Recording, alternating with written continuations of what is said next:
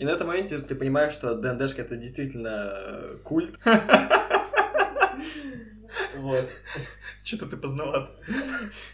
А, Короче, короче, тестим фор- формат подкастов, потому что я так хочу, потому что мне в голову стукнула творческая струя. Не только творческое. И не только творческая, естественно. Просто хочу посмотреть, насколько это легко, насколько это сложно, могу ли я долго с кем-то вести продолжительный разговор, ну и плюс э, поднять свой и гостя speech skill. Поэтому в формате названий я даже думал, типа, назвать подкаст, типа, Roll for Public Speaking.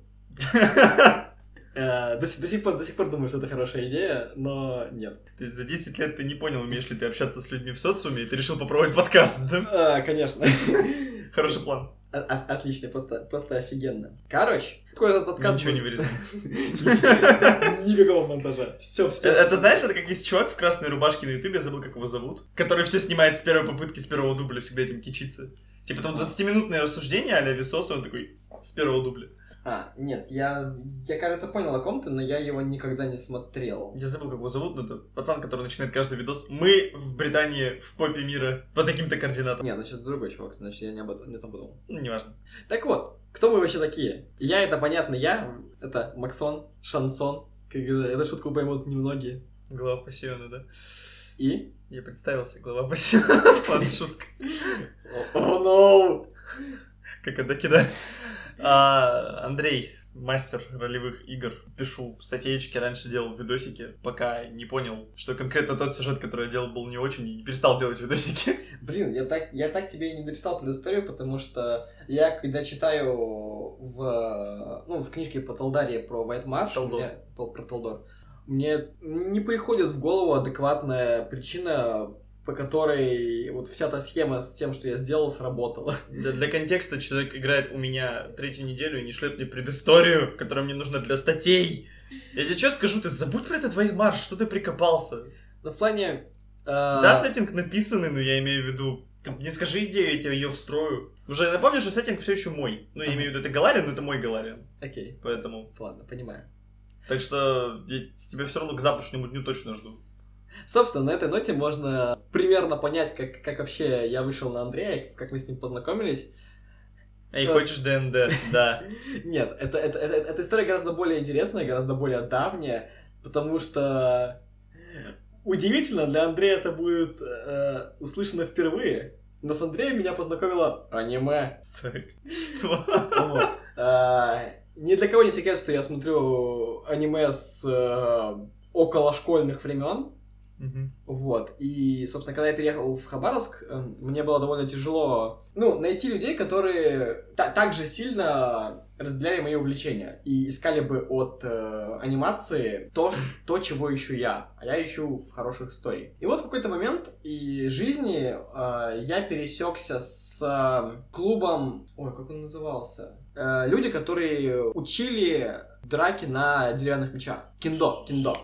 Что-то такое было, кстати, у тебя Вот. в жизни, да. Я занимался этим э, довольно непродолжительное время, что-то около года. Мы сдава- Я сдавал экзамены на самый низкий, кто там, дан называется, что ли.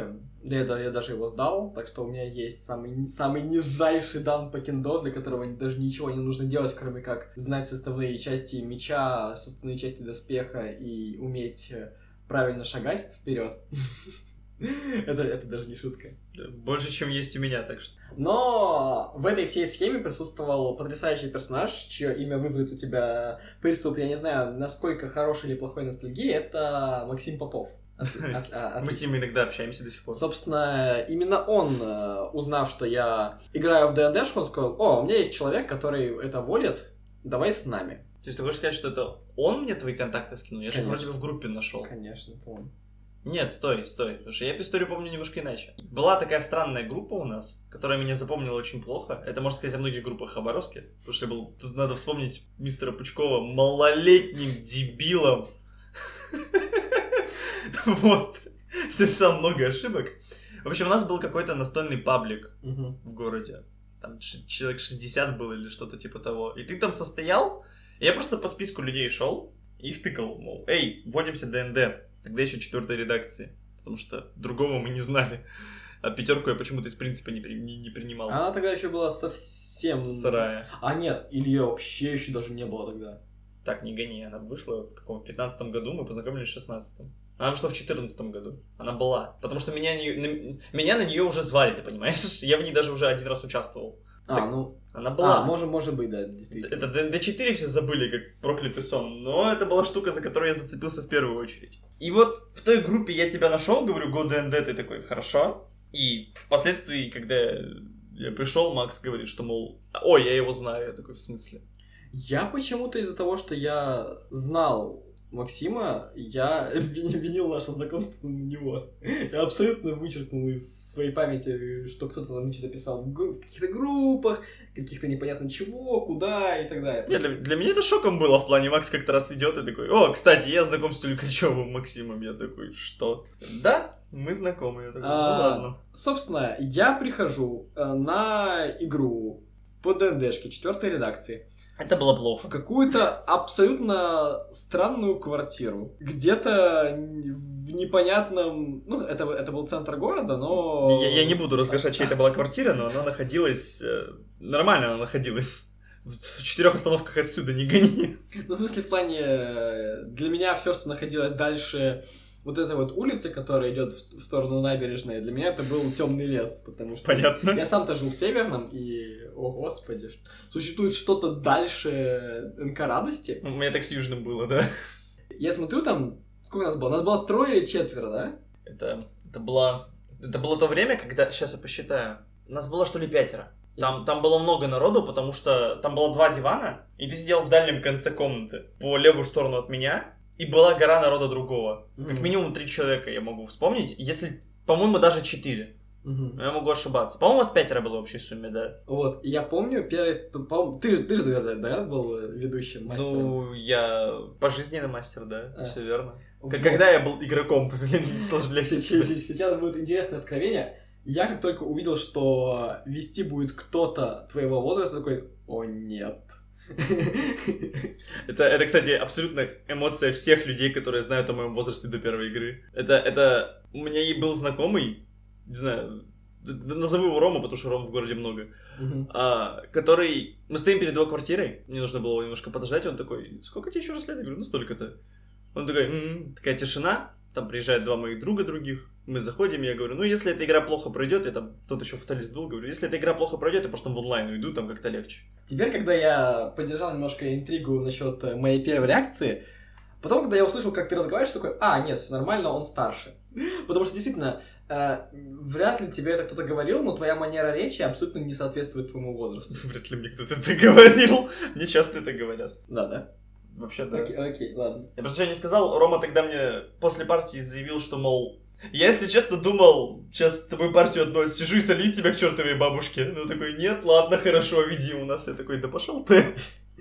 Как, бы вроде бы как бы и комплимент, но, но ну в жопу тебя. Ну, да, мы, мы, мы, в принципе, немного пообщались с тех пор, но как-то не сдалось. И та партия прошла относительно, ну, нормально. Я, конечно, более привык к, э, в ДНДшке быть расслабленным, потому что я играл только с друзьями. Но я такой, типа, ладно, я готов еще немножко в этом поучаствовать. И еще немножко влилось уже в, э, сколько там, четыре- в, четыре, в четырехлетнее общение.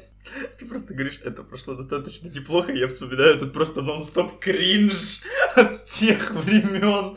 Это ДНД-4. Я не... Я провел одно готовое приключение, я считал, все. Я познал тайны дизайна. Я знаю, как это работает, при том, что ДНД-4 очень тяжело балансить. Я просто такой фигней маялся. Я помню несколько игр оттуда. Я помню игру, на которую я тебя позвал. Я пришел на сессию такой, у меня нету ничего готового. Ни куска. Я помню, что буквально на первой сессии ты пришел, там, по-моему, драконорожденным паладином, что ли. Да, я... Вот, вот как, как Андрей это вечный ГМ, так и я это вечный Паладос. Это... Кстати, да, у нас же было самое первое знакомство, личка по онлайну, коротенькая. И ты там тоже был паладин. Конечно. Я, я, я, я вечный паладин. Слишком законный и слишком добрый. Это самое забавное со временем, ты понимаешь, что это лучше, ну, одно из лучших мировоззрений, это же самое смешное. Понял, я хочу быть хаотично нейтральным, потом такой, законно добрый. Так вот, я помню, что я решил ввести энкаунтер абсолютно из ниоткуда, по входу в данж в горе, просто гора, люди туда заходят, по дороге присоединяются приключенцы из прошлого, там, что-то бред. Ребята заходят, и я такой, окей, я хочу, я хочу допельгангеров. Но не просто допельгангеров, а идеально дублирующих способности героев допельгангеров. При том, что этот энкаунтер такой мечты у многих гэмов, он очень сложный. Я к этому подошел максимально ответственно, не уточнив абсолютно ничего. Особенно то, что ты, ты была первая сессия у тебя. И я начал гулять с людьми такой по чарникам, по книгам правил. Такой, а что ты умеешь еще раз? Он такой, ну, одно из вот этих вот действий. Такой, да, да, очень интересно. Он использует это действие. А зачем он это делает? Отстанет меня.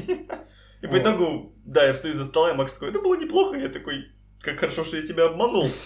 Я абсолютно ничего не помню из э, той партии, как и из многих э, партий последующих после, после нее. Я помню какой, какую-то попытку ввести нас в Pathfinder, где я был бардом, который... Чтоб вы знали, если кто не знали, барды в Pathfinder первые уровни 4 или 5 не умеют ни хрена. Я, я тут пытаюсь возразить без полуторачасовой лекции о том, что такое Pathfinder не получится. Это было 3.5, правда, не Pathfinder. Нет, а, 3. Это было 3.5. Я просто эту сессию тоже очень хорошо помню. Барды в 3.5, чтобы вы знали, если кто не знает, первые несколько уровней не умеют ни хрена. Эта сессия тоже была нон-стоп кринжом. И да, я помню, там, там было какое-то странное. Я помню, что-то, что фермер, поле, какой-то призрак или что-то, что-то какие-то смутные, да? Там были орки-монголы. Первая моя мысль с орками-монголами которые сквозь мое творчество все еще валят, орки-монголы. А, и там была моя попытка внедрить толерантность в игры очень странная, когда персонаж твоего тезки умер, он был воскрешен специальным зельем, которое делало из него гея. После чего сказал, что он себя убивает. А, ре- да, реакция, типа, что я себя, я, я себя убиваю, да, и Осуждаем такое поведение, если, если вдруг нас смотрят представители ЛГБТ, э, скрытые среди моих знакомых. А, а я осуждаю твое поведение сейчас. И перед кем не извиняться. Проблема обидевшегося. Да. Ну, я, я сам не поддерживаю. На, на самом деле, я, я стал воспринимать эту фразу, типа, осуждаем поведение, как просто, просто как очередной мем. Ну, в плане... Несмотря на осуждаю, видел и осуждаю, да? Не видел, но одобряю. Это еще такая прекрасная. Это, это, же, это же идеальная таблица, таблица мировоззрения ДНД. Надо будет посидеть в фотошопе на кренче. А как вообще я добрался не, не только до Андрея, а вообще до ДНДшки в целом, потому что вряд ли бы я согласился на игру какого-то рандомного чувака, если бы я до этого не интересовался ДНДшкой. Я такой упомяну, у нас еще и на столках будет для людей, которым пофиг на норы. Да, мы сейчас быстренько, быстренько... Вынырнем из этой темы, да. Все началось, я в Комсомольске. Комсомольск это вообще... Я когда приехал в Хабаровск, я придумал для своего города идеальное описание. Комсомольск это город-спальный район. Весь город. Okay. Абсолютно весь. Это один большой спальный район. Там нечего делать. Хороший, хороший город, но никогда туда не приезжайте. В смысле, на, на весь город максимум 3-4 хороших, приличных заведения, куда можно входить, и в эти заведения я уже включил кинотеатры. А город по размеру это одна треть Хабаровска. Ну, потому что по площади Хабаровск это как три Комсомольска, поэтому, собственно, о, математика. Как, как говорил Дрозд, э, сколько населения города Хабаровск? Ну, 800 тысяч. Добро пожаловать. Это, ну да, 800. Почему? 600 же, нет? 800 уже. Так вот, он говорит, добро пожаловать. 800 а, тысяч это население всей Кабалдино-Болгарии в которой он живет, в Нальчике. Он говорит, так что, насколько маленький мой город? Да. Интересно. Я, я, мне всегда сложно вот, мыслить в таких масштабах, потому что, блин, 800 тысяч людей. Москва это много миллионов. 10-12? Да, Москва это 4 или 6 Хабаровсков. Да, то есть что-то это больше. Неважно. Неважно. Короче, да, то есть мне довольно легко сравнивать. Правда, я, я не видел самых ни, ни, нижних устранец Залупинсков, если честно. Не мешало бы посмотреть, да. чтобы оценивать. Если начинаем интеграцию тему просто настольных игр, потому что прежде чем интересоваться ДНД и прочими ролевыми штуками, как бы любой человек сначала должен интересоваться просто играми в целом и компьютерами в частности, потому что, ну, любая, любая любая ролевка это привет, ты одной ногой вступил в ДНД. Ой, блин, ДНД, черт. Нет, погоди, это GURPS. Но тихо, никого не осуждаем за игру в GURPS, но... Всех осуждаю за игру в GURPS. Ладно, шутка. Играйте в что хотите. Соответственно, GURPS породил две лучшие вещи на свете. Это первый и второй Fallout. В принципе, да. Играйте в что хотите. Нам-то пофиг, у нас просто есть мнение, которое, как вы видите, нам довольно тяжело держать в своих штанах, поэтому мы пишем подкаст. Я познакомился с настолками в относительно позднем возрасте, потому что я помню, вот не считая, знаешь, эти вот э, знаменитые змейки-лестницы кинь-кубик, походи по клеточкам. Мои игры детства. Да-да-да. Ну, Я, я, я не считаю их за игры, это так, это чисто времяпрепровождение. А что есть игра? Да, давай, давай, давай просто вот заканчиваем этот подкаст, начинаем новый. Что есть игра? Что есть игра? Это на самом деле долго. Да, ин- инте- ин- ин- интересная тема, но я пока не хочу об этом Да, рассуждать. так что да. Я не готов. Я, как и многие люди, нач- начал свое знакомство с настольными играми с э, Манчкина и Монополии. Причем, если честно, я сейчас не вспомню, в каком порядке. Либо я сначала купил Манчкина, а потом Монополию, либо наоборот. По-моему, по-моему сначала все-таки была Монополия была самая первая игра, которую я купил. И купил я ее обманом. Мы Каким обманом? с э, братом и сестрой очень часто играли в компьютерную монополию, и нам, в принципе, мы, мы очень много в нее играли, нам очень нравилось и так далее. И вдруг я прохожу в книжный магазин и вижу монополию, коробку монополии. Я такой, блин, а стоила она тогда на то время 900 рублей или 1200 рублей, ну, большие деньги, пипец. Было время, да? И я подхожу такой к маме с, с абсолютно честными глазами и говорю, нам нужна монополия. Она такая, нахрена, если она у вас есть на компе? И тут, и тут включил, знаешь, просто кидаем на дипломатию, двадцатка, я говорю, нет, на компе это совсем другая игра, а это круче. Ты не обманул, пластик мацать хочется всем. Я тоже играл в Монополию. Ладно. Все, все, играли, все, все играли в У монополию. меня у каждого причем есть своя история про Монополию. Вот. И, собственно, мы купили монополию, мы играли в нее очень много, а потом в моей игре появилась очень интересный русский аналог, который я до сих пор... Я бы, я бы до сих пор захотел хотел бы приобрести себе эту копию, потому что у меня в голове эта игра вызывает невероятно теплые воспоминания, несмотря на то, что, скорее всего, она не очень хорошая. Это Инвестор 3000. Это была реально уникальная механика. По факту это был Мочекоро, смешанный с Каркасоном. Я обе не играл. И не помню. Это были гексы. Короче, перед началом игры вы размешиваете случайные гексы, и, по-моему, у каждого из вас есть по два гекса, и все остальное находится в центре поля. Гексы имеют у себя разметку территории трех различных типов. Синие — это спальные районы, фиолетовая — это развлека- развлечение и торговля, оранжевая — это индустриальная зона, и зеленая — это парковая зона. В центре лежит один уже перевернутый тайлик, и все остальное строится от него. В чем была суть игры? Ты в свой ход обязан был взять тайлик и положить его на поле. А потом ты решал, класть ли на этот гекс один из твоих рабочих. А, если ты положил, ну, ты выбираешь себе цвет и кладешь, например, ты поставил своего пацана на оранжевый кусочек на том гексе, на который ты выложил. Как только оранжевая территория будет закончена, ты получаешь столько оранжевых ресурсов, каков размер фигуры, ко- которая получилась. И на это количество ты из карточек строишь себе предприятие. Предприятия бывают э, разных типов. Я помню, там суть была игры в том, что тебе нужно было набрать 20 звезд. Соответственно, здания были с разными эффектами, и чем дороже было здание, тем больше звезд оно приносило. У меня только одно название в голове на это все всплывает. Компания настольных игр и военных патриотических миниатюр «Звезда». Звезда офигенная компания. Звезда умудрялась выпускать танки Т-34 на одной полке с настолкой «Чужой против хищника». Офигенная настолка. То есть Звезда это какое-то такое кринжовое название, однако когда ты вспоминаешь, что ты реально у них играл, каким-то образом такие теплые воспоминания каждый раз. Реально была настолка «Чужой против хищника», где тебе давали две мапы, одна каналюга и вторая верхняя карта. Использовались обе. Я помню, я попытался пацанам на улицу вынести настолку в песочницу. Ты понимаешь, как я уже пожалел об этом на тот момент. Я так жалею, что я ее выкинул. Мне было не с кем в нее играть. Потому что это была тактикой, кому в семье вообще интересно играть в тактическую настолку военную. В плане, у тебя было три, три игрока, по-хорошему два, но там можно было три. Это сквад э, военные, Господи, мы еще даже не говорим про аниме, а уже отсылки на Джоджо. в плане, знаешь, отсылки на Джоджо были такие популярные, что они сделали по ним аниме. Так А, вот, были пацаны, армия, у них были пистолеты, гранаты, еще что-то ты мог в процессе там их доставать, докупать, что-то типа того. И были алианы. Армия была юнитами по урону сильнее, но хлипче. Нет, вру, вру, вру, вру, вру, они были по урону слабее, но крепче. Их было довольно тяжело убить. А чужие были, чужики были, в принципе, слабые, базовые, но они были стеклянными пушками, они устраняли, ну, а они доносили много урона, типа того, то есть... Там, там какой-то рандом еще был замешан, ты мог еще своих э, этих генофагов, или не помню, как это, ксенофо- ксеноморфов улучшать, и если вам сильно надо было, вы вмешивали в это все третьего игрока, который был хищником. Я помню, что у него были сломанные механики, он был невидимый. Его было трудно атаковать, поскольку он один в варгейме. И там, я что-то помню, как, какая она была классная. И сейчас, я так понимаю, они ее перевыпустили за 9 тысяч. Я не знаю.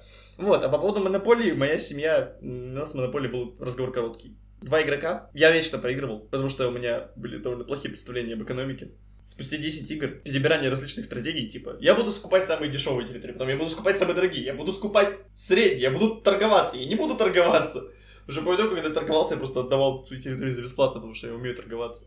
По итогу я выиграл один раз, но что мне сказали, все, мы с тобой больше не играем. А, Типа, все. в, в инвесторе была такая потрясающая, ну, ты, ты пр- прекрасно понимаешь уже по концепции, э, в чем динамика игры, в том, что ты такой поставил тайлик, да, который примыкает к двум оранжевым территориям, поставил своего, своего юнита на оранжевую клетку, что заявил, что все, все оранжевые территории, которые соберутся мои. И каждый игрок такой, ага, я хочу сделать его территорию как можно меньше. Ну да, понятно. Это то есть нужно, чтобы оранжевые территории в, Да, в один... за- закрылись, да. Вот. И мы играли в нее довольно долго, пока не случилось очень интересное событие, и инвесторов затопило вместе с моей монополией. Потом случился. Да, мы жили тогда на первом этаже. А, ДВшка же топилась вся. Там да, там, там постоянно. Причем это произошло так спонтанно и внезапно. То есть я буквально, я ушел в школу, э, там, второй класс, я прихожу домой, и тут э, родители стоят с ведрами, с палками, с тряпками. И я смотрю на то, как вот эта вот коробка от воды Разбухшая. из дешевого картона просто она такая вот просела, краска с нее потекла. Я говорю, ну да, в принципе, чего я ожидал. У меня же история вспомнилась из реальной жизни. Как-то раз я подошел к... Батареи. Да, спасибо, к батарее, что-то вообще мозг отключился. Летом. Смотрю, думаю, ой, какой классный рычажок. Причем я еще был в относительно разумном возрасте, я просто был дебил. Еще раз, малолетний дебил. История Андрея, это, как правило, я, малолетний дебил, что-то сделал. В плане, крутанул пару раз. Думаю, ну ладно, она еще скрежетала, так батарея старая, советская. Ухожу и как-то раз осенью. Я ухожу, я просыпаюсь, надо в школу, а там, короче, вот буквально на стопу воды, на всю квартиру. В частности, на ту комнату, которая была, и у меня, у дяди была там компьютер, Wi-Fi и так далее, на буквально это расстояние от земли деревом поднято, типа там всякие столы, еще что-то. Его удача просто ничего не задела. Вода прошлась по вот этим вот, которые из одной розетки делают много. Да. Переходники, тройники. Ну, короче, да, грубо говоря, от установки, куда все отключается, она просто чуть-чуть всплыла, и все. И мы панически давай все отключать, я прихожу, там, короче, тоже там все кровати перевернуты, люди выгребают, и там, а как это случилось? И я такой, а, ага. И знаешь, я так на всех смотрю, не знаю. Абсолютно не понимаю, да. И сидел, потому что если бы я сказал, кто, как, как это случилось, меня бы заставили тоже выгребать. А так, ну, Андрей, ты же не виноват. Я такой, да, я не виноват, ты спал. Я спал вообще. Вот. А, вообще, да, забавно, что ты упомянул Скербиш, потому что я не особо на это обращал внимание, но я играл в, в Скирмиш раньше. Была такая прекрасная компания Технолог, которая и сейчас процветает, но, естественно, популярность у нее чуть меньше. Минки делают, Она, они делали миниатюрки, в частности, они делали потрясающие варгеймы. Я не помню, как она называлась. А, Одна была с роутами, которые я никогда не покупал, потому что они были дорогие, очень-очень дорогие, и пародировала зарубежный Мех Warrior, в который я все еще хочу поиграть. Но любимый мой варгейм был и остается это битвы фэнтези. И сейчас просто у людей старше 20 лет такая ностальгическая слеза такая. Не я. Да. Так что... Вот, битва фэнтези это была идеальный геймдизайн, в скобочках не совсем, но... Значит, начну издалека. В чем суть игры? Три колдуна в магическом фэнтезийном мире а, решили выяснить, кто из них самый крутой. Это из того, что я помню, просто рассказываю по, по памяти. Возможно, все было не так. И поскольку они мега крутые колдуны, они начали открывать порталы в другие измерения и вытягивать оттуда воинов и вербовать их к себе. Стой, и там была еще такая стилистика интересная. То есть там... Алхи- ал- алхимическая, гротескная чуть-чуть. Мгм. Блин, я ее так хотел, я ее вспомнил. Вот, то есть там впол- вполне себе могли уанские драгуны драться с э, киберпришельцами из, из, из космоса. А, не она, все ладно. Да, и мы с моим двоюродным братом играли в нее очень много, потому что э, мой двоюродный брат был от нее просто чуть, чуть ли не без ума. У него было огромное количество этих э, фигурок, а я сидел такой типа, я хочу хотя бы один отрядик. Как, как я от кодекса, да. Да, причем, причем он их красил еще. И это было очень круто. Основная, основная механика была в чем? Это скирмиш, у тебя есть отрядики, у противника есть отрядики, вы в целом решаете, на какую силу отрядики вы собираете, и к каждому отряду шли две вещи. Первое — это артефакт, мощный, мощный предмет, который использует лидер вашего отряда, и колода заклинаний. И вот колода заклинаний, это вот была та самая... Не будь их, это был бы обычный проходной варгейм. Но эта колода заклинаний делала потрясающе. В отличие от ваших великих архимагов, э, обычные маги в этом мире не вот не просто лохи, а вот ты вспоминаешь экранизацию Шьямалана Аватара и магов... В траве сидел кузнечик, зелененьким он был. Нет, и, маг, и магов земли из экранизации я говорю, Я говорю, помнишь, пять пацанов толкают один камень, да? В траве сидел кузнечик. Вот, да, и в смысле описание, описание карт заклинаний всегда звучали как-то так. После долгих экспериментов вашим магам воды удалось вызвать дождь над лагерем противника. Хорошо. Киньте кубик. От 1 до 4 ничего не происходит. 5-6 противник пропускает фазу стрелкового боя в своем следующем ходу. Вспоминаю DVD второй просто, где вызвать дождь это стандартная билка фермера. Так. Собственно, и вот такие вот описания были прикольные. А, чем я... А, это просто, просто было к слову о скирмишах. Я до сих пор э, храню некоторые миниатюрки оттуда. Я пытался собирать новые наборы, которые технолог выпускает, но что-то как-то не удалось. У моего знакомого есть стрим, недавно выходил, я не интересовался, потому что мне не интересен мир миниатюр. Он рассказывал о том, как технолог это офигенная русская компания с самым отвратительным пиаром и менеджментом, ну и менеджментом в принципе. Потому что они офигенные, их никто не знает. Да, это, это большая проблема. Это, это вот он буквально там целый стрим бугу Гурда на три часа посвятил тому, что они такие крутые, ну и такие лохи. Самое классное, что они делали, у них каждому их каждой их игре всегда был хорошо прописанный и сделанный лор. В частности, у них была другая космическая какая-то... Я не помню, какой-то у них космический был skirmish или wargame. Wargame, по-моему. Как-то он назывался... Не помню. Короче, прикол в том, что к, к, к базовой коробке с э, стартовым набором шла книжечка на 30 страниц с хорошим таким рассказом по истории Вселенной. Это была очень классная история про то, как люди э, разрослись на, ну, по всей цивилизации, узнали, что они одни во Вселенной, построили огромную галактическую империю. Вот. Но перед этим у них было очень много лет тестовых полетов, когда что они делали? Они брали корабли с гипердвигателями, стреляли их в неизвестное направление, без, без цели, без направления. Если пилот выживал, он ставил маяк, на который потом могли теле... варповаться другие люди. Если Собственно. Да, и первые разведчики это были люди, которые просто варповались в рандомные части галактики и строили сеть этих маячков. А потом они внезапно исчезли. То есть они не вернулись. Угу. Про них забыли на долгие-долгие века. И вот уже земная цивилизация — это огромная галактическая империя. И тут у правительства Земли, поскольку Земля — это столица, возникла одна маленькая проблема. Дальние рубежи, ну, самые дальние на окраине Вселенной... То есть самые интересные места в sci-fi сеттингах. Да, перестают платить налоги. Они варпуют туда флот, всякое такое, но, ну, типа, это не особо сильно эффективно. И тут один гениальный ученый, видимо, набухавшись какой-нибудь э, тормозной или с жидкости, потому что я не удивлюсь, если так оно и было, говорит, а, вот он ключик-то. Типа, Ладно, я, я домой. Я знаю, что нам нужно сделать, чтобы люди точно платили нам налоги, чтобы мы были самой устрашающей силой. Гипногаз? Мы варпанем к ним землю. Прикиньте, как они охренели. А что если такой, да? Собственно, игру... Выслушай, выслушай, да? И группа... Второй такой, а пофиг, да? И группа ученых начала строить огромный варп-двигатель, чтобы варпануть Землю. После долгих экспериментов ваши маги Земли смогли телепортировать Землю. Присыпьте песком э, трупы ваших солдат. Да. Чтобы их не могли воскресить вражеские некроманты. И вот день Д. Знаменательное событие. Первое испытание по телепортации Земли. Ученые такие разрезают ленточку, нажимают на зеленую кнопку, идет обратный отчет, и через 10 секунд Земля исчезает. В смысле, не куда-то вообще. Так. Просто на месте исчезает. Это не, про... не продолбанные полимеры, это потерянные полимеры, да?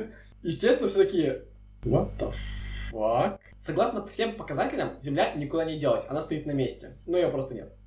И вот там проходит, проходит долгое-долгое время, из границ э, галактики выезжает э, новая цивилизация людей, собранная из вот тех вот потерянных э, разведчиков, которые потерялись, это огромная там армия клонов геномодифицированных и так далее, у которых какие-то непонятные неизвестные технологии.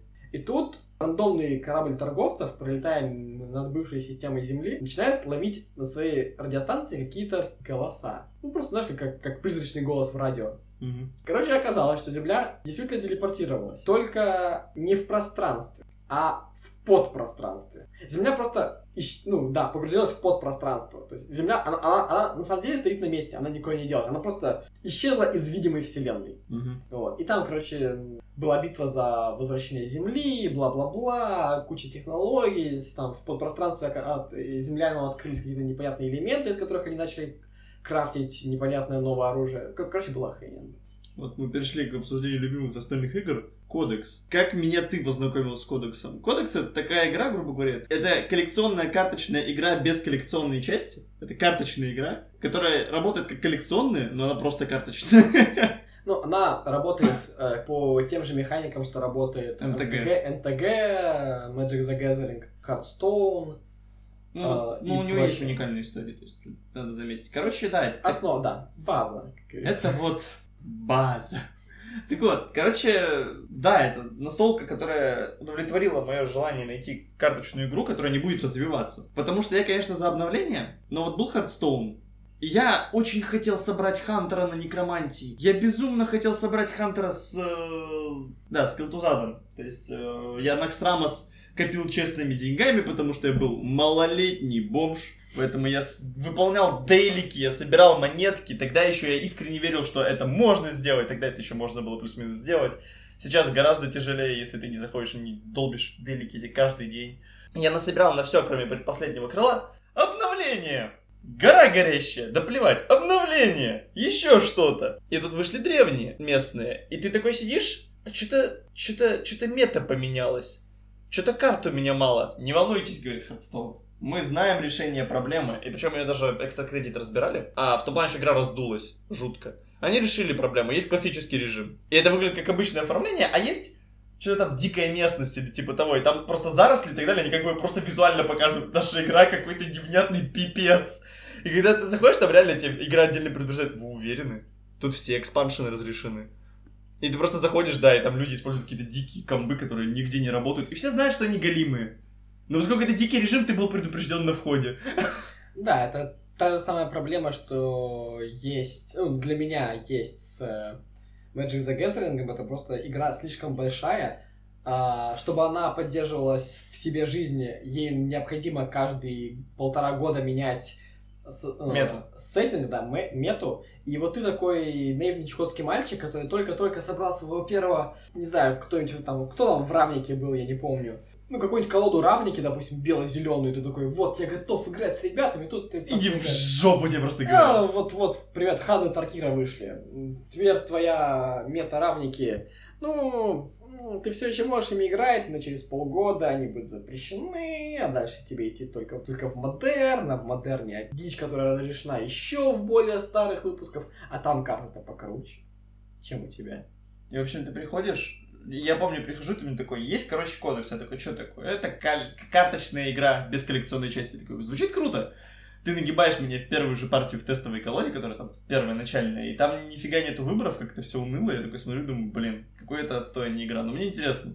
Ты уничтожил мое живое дерьмище из этой игры. Но мне интересно. Интере- How the tides have turned просто с тех пор, потому что теперь я говорю Максу, go в кодекс! Потому что я посидел, покурил, и там как бы курить довольно много, но прокурить на какой-то момент можно, хотя бы примерно. Игра довольно интересная, в плане ты берешь фракцию, у нее есть три спеки, а каждый из них имеет от сорта свой геймплей, есть базовая колода Мгм. фракций, за которую ты играешь изначально, и у по ходу игры, это колдостроительная история, правда, ты очень редко трэшишь колоду, поэтому там нужно с умом подбирать. Ты каждый ход оппонента берешь себе две новые карты в колоду из кодекса, собственно, в честь него и названо. И суть в том, что ты подбираешь, адаптируясь под геймплей оппонента, Да, это лучшая часть кодекса, которую... а, люди упускают очень часто. не, не то, что люди упускают, а то, а то что люди, люди не понимают, что в этом реально прелесть. У тебя нет собранной колоды с самого начала игры, и ты всегда можешь выиграть не за счет того, что ой, я просто пришел с колодой чуть круче, чем у моего оппонента, а с тем, что я перехитрил своего оппонента, зная, что он будет собирать, и собрал против этого контрпики. В плане есть зеленые, которые полагают, ну, по крайней мере, лейтовые зеленые на росте полагаются на бафах через э, улучшение. И есть у фиолетовых карты, которые воруют улучшение. Я играю за фиолетовых, я смотрю на чувака, который играет за зеленых, я беру ассимиляцию, которая требует улучшение, и я жду этого апгрейда всю игру. А человек знает, что у меня есть ассимиляция, скорее всего, ее не берет. И у меня уже глаз начинает дергаться, я кладу ассимиляцию в рабочих, именно тогда он выкладывает этот апгрейд и сразу же его полностью бустит за один раунд, чтобы я не успел ее даже ассимиляции подобрать. Да, это, это, это просто потрясающе. После чего он выходит, и белки 13-13, ли, белки-летяги невидимые. летающие белки с ускорением. Да, да, да, да, да, да, да, из космоса. То есть в- выходит и ломает мне лицо. Просто да. То есть там, там это реально игра через контрпик. Да, ну офигенно. Мы сли- слишком быстро ты, ты перешел на любимые темы, потому что... Хотя, в принципе... Мы уже о них говорили последние минут 10. Ну да, я говорил о том, что насколько технолог хорошая компания, но пиар у них говно. Не, не я говорил, другие чуваки, но я... говорил, он согласен. Я, я, я сделал видно, что что-то я сказал. Вот. А, Я хотел а, плавно из э, темы технолога перевести в то, что то я в будущем начал искать от настольных игр. Это не только хороший, хороший геймплей, это еще и классная история, которая сопровождает этот геймплей. И впоследствии моими любимыми играми стали те, в которых есть не только интересная ну, механика игровая, но еще и развитый лор или просто хоть какая-то история. Какая история в кодексе? Ну, в, кодекс, в кодексе на самом деле есть история, потому что... хорошая стилистика. Потому что кодекс основан на мире, по которому есть уже две другие настолки. Но их нет в России. Это Йоми и Fantasy Strike. Это типа настольного файтинга что-то около того. Ну, это странные штуки делают, да. Да, он, он... Сирлин, он... эм, Я, я на самом деле мало чего о нем знаю за пределами кодекса. Есть даже, кстати, современный файтинг, который выходил и на компе, и на свече, который довольно популярный. Э, собственно, сделанный по миру Fantasy Strike, кстати, и называется. Так вот, сейчас не об этом. Сейчас о том, что вот учитывая все вот это, немножко поговорим про наши прям совсем люб- вот то, все, все любят говорить о том, что топ X, топ Y. Это, это, это, было, это, это было очень популярно в году каком? В 16-17, наверное, где-то так. Я на самом деле в какое-то время хотел э, открыть Тессеру, где я вношу все существующие в моей коллекции настолки и перенести их в, э, в тир-лист. Знаешь, знаешь, вот э, тоже популярная штука после топ-листов это тир-листы. Да, я помню. Вот, если Очень так, странная штука. вот, если так судить, то S-тир, то есть самых самых самых самых крутых игр, это будет Gloomhaven, Сумерки Империи, Магарыцарь и... Прочие доказательства того, что у тебя нету личной жизни, да? То есть, ты заметил, что все эти настолки занимают от 8 часов? Ну нет, Магарыцарь не такой долгий. Ну... И в, и в Gloomhaven ты можешь играть не ну, одно подземелье и за, на этом закончить. Ну да, да. Пошутить я должен был, что это долгие игры. Собственно, как бы это ни было не банально, да, но лучшая игра всех времен и народов это, это Gloomhaven. Со мной согласны очень много людей. Эм, Я не знаю, сколько людей пользуются Geek, именно западным э, т- сайтом, посвященным настолкам, но до сих пор, с самого момента его выхода, Gloomhaven до сих пор стоит на первом месте и вот просто даже не собирается уходить. Это, это поразительно. Я бы с удовольствием поиграл в Gloomhaven, но я тебе объяснял, что у меня был очень хреновый партнер по, по игре. И, следовательно... А, а- а вы на тот момент уже все прошли, я жду. Да, уже, уже, уже поздно, пришло время сдать Frosthaven. Да, я как бы жду, что вы меня на него позовете. Или, допустим, ты можешь проходить с нами дополнение Forgotten Circles, там минимум 20 новых сценариев, Ну нет, это надо... продол- продолжение истории и так далее. Я хочу с самого начала что-то прям. Э, Это как подключаться к ролевкам, по ходу дела. Я никогда этого не умел. Ну, Ладно. у меня нету... Вот, вот я свою любимую настолку, наверное, назвал. У меня это кодекс. Я как-то... Кратко о том, как я пробую новые настолки. То есть, Макс говорит, эй, чё, у нас приходят в городе, соответственно, вечера настольные, на которые я не хожу. Потому что, помимо прочих причин, которые я уже обсуждал с тобой, я над ними поработал, там очень странные люди. Я, я не чувствую с ними братания какого-то. А в настолке надо с братанием играть. Так вот, короче, я, да, зануда. Поэтому я прихожу к Максу, он такой, мы недавно на вечерах офигенную настолку обнаружили, и мы играем в нее, и такой, да, она классная. Они обкатают ее еще две недельки на вечерах, и забудут они окончательно. А я прихожу, думаю, может, в нее все такие, мы уже играли в нее. Ну да, блин. типа, есть такая проблема, что э, в основном наша настольная движуха крутится вокруг э, board game комьюнити, и большинство, крутых игр мы разыгрываем именно так.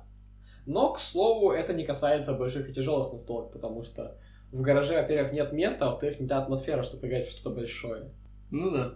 Ну, Спасибо, тоже как-то не складывается. Сумерки Империи, где мои? Где- где- где сумерки? когда дополнение выйдет? э, Да иди ты. Я в него играл один раз. От обсуждения любимых конкретно игр я хочу перейти к, к обсуждениям именно любимых вещей, которые существуют в, в настольных играх. Что-то, что... Вот ты смотришь на настольную игру, ты смотришь, как она играется, и ты понимаешь, что тебе она нравится не, потом, не просто потому, что игра... ну, Не только, потому, не только потому, что игра хорошая, а потому что вот в ней есть вот этот вот элемент, который тебе вот сто процентов нравится всегда. Human Punishment офигенная стилистика. Я вот вспомнил еще одну отличную игру. Если меня спросят, что то такое про, про, про вечеринки, я возьму Human Punishment, и все разосрутся друг с другом, и мне начнут в третий раз доказывать, что за изгоев играть невозможно. Это судный день. Да, э, четыре раза мы играли, и четыре раза мне каждый, мне каждый раз люди объясняют, что изгоя выиграть невозможно. Я выиграл на прошлой игре за изгоя, люди сказали, что никогда никому больше в этой жизни доверять не будут. Потому что на изгоя я просто врал, врал, врал, врал. А, в чем суть? Типа мафии только сложнее. Есть три роли базовые. Это нейтралы, задача убить всех, включая других нейтралов. Это машины, задача убить людей. И это люди, задача убить машин и нейтралов. Остаться единственными. Ну, то есть, единственной группировкой, и вот только вот э, изгои выигрывают, если они только один человек остался. То есть, если ты остался из-за изгоев, говорят, играть невозможно. И мои друзья мне отдельно объясняли, что ты всегда таргетишь э, изгоев в первую очередь, ну, как это называют, я забыл, Outcast в оригинале, я не помню. Outlaw. Ты всегда таргетишь, короче, изгоев по той причине, что не всегда ударят тебе в спину. Я говорю, тогда вас бьет машина. Он такой, не было ни одного сценария, когда машина не притворялась бы человеком и не гасила бы вместе со всеми изгоя, потому что они мешают всем. И на прошлой игре, что самое забавное, мне это доказали, потому что я выиграл только за счет того, что люди сомневались в своих ролях, люди не были уверены, и я врал по поводу того, что у меня обилка полезная. Потому что если тебя вскрывает твою роль, ты не сразу выбываешь из игры, у тебя, как правило, открывается обилка. А, я говорю, что у меня обилка полезная, что я человек, что я всем помогу. Вы говорили, мы никогда больше не будем доверять тебе, Андрей. Потому что я очень грамотно врал людям. Он говорит, никогда больше мы не будем доверять ни одному голому слову, мы будем проверять тебя винтовкой. Так вот, это к чему? Стилистика. Очень крутая стилистика, офигенные арты. Мне это прям надо. Вообще причина, по которой э, судный день такой крутой и популярный, это люди и- любят игры на блеф. Это та же самая причина, по которой Among Us стал сейчас просто лучшей игрой всех времен и народов. Я жалею, что я до сих пор не могу в него поиграть, потому что для нормальной игры в Among Us нужно минимум от 6 до 10 человек. Лучше 8-10. Я тоже с рандомом не стану в него играть. Вот. Поэтому я его не трогаю. Даже если зовет Кортес. А Кортес в своем дискорде очень часто зовет играть людей в Among Us. Но это все еще рандомы. Это все, это все еще случайные люди, вот. А, мы как-то с, с Вовой, с продавцом из Мосигры и моим хорошим знакомым, С дилером из Масс игры надо вместе с дилером из Мосигры, как-то обсуждали, глядя на мой список настольных игр, а, что их объединяет. Что объединяет игры, которые мне нравятся, какие механики, какие, какие, какие вещи. И, собственно, одна из них, одну из них я уже высказал, это любовь к тому, что в игре существует не только хорошая механика, но и проработанная история. Это, опять же, Gloomhaven, это Сумерки Империи, это Мага-рыцарь, это Серп, это Серп Мор, это This War of Mine, это Кодекс. Сейчас, так, на, так наспех не вспомнишь, Ну, если посмотреть, то... А, это кланг, то есть игры, которые предлагают тебе более глубокий уровень погружения в игру, чем это ферзь, это ладья, это конь, играй. Ну, если так думать, то я вот по- даже свое, ну, вот по поводу стилистики, стилистики и последовательности. Я не хейчу шахматы, просто как пример почему-то Ну, да. Если стилистика последовательна и уникальна, вот серп ты вспомнил, да, серп офигенная игра, тоже одна из моих любимых, вот это все постфактум вспоминается. Мы в нее полгода играли, не останавливаясь. В серпе офигенная стилистика, и она последовательная. То есть по ней компьютерную игру-то почему сделали? Стилистически, что самое забавное, она проигрывает, там нету бесконечного количества этих артов. Так вот, а, потому что она выглядит достаточно постоянной в том, что она делает. Мага-рыцарь, у него стилистика довольно-таки обычная, но она тоже последовательная. То есть как-то вот вещи продолжают следовать единому стилю. По-хорошему, мир Мага-рыцаря это дарк фэнтези, но Да, да, не, не, не такой, да. Надо это- Есть, как говорится, несколько режимов Dark Fantasy. Это серая фэнтези, где это по факту героическая фэнтези, просто с темными темами. По факту это же бессмертные чемпионы, полубоги, которые пришли на неизвестный континент через порталы по воле своих богов, которые им сказали завоевывайте. Ну да. Ну, так вот, я же говорю, есть серая герои, которая по факту героическая с темными тонами. Есть Dark Fantasy, когда это в плане, ну, темный лорд пришел и армии не готовы. А есть говно фэнтези, который термин всплывает все чаще и чаще, это когда мастера пытаются вводить Dark Fantasy, выкручивая Dark и, под- и закручивая фэнтези. Это в плане это вы не вылазите с первых уровней. Или даже в формате настолок это в плане вы ничего не измените. Победа всего лишь э, там это откладывание неизбежного. И самый жуткий монстр, который вы встретите, это Мантикора за всю свою практику. Такой говно фэнтези. Вы ничего не измените, вы боретесь за свое выживание. Если ты маг, ты не уйдешь дальше третьего круга. Ну ты опять в ДНД скатываю. Короче, да, вот.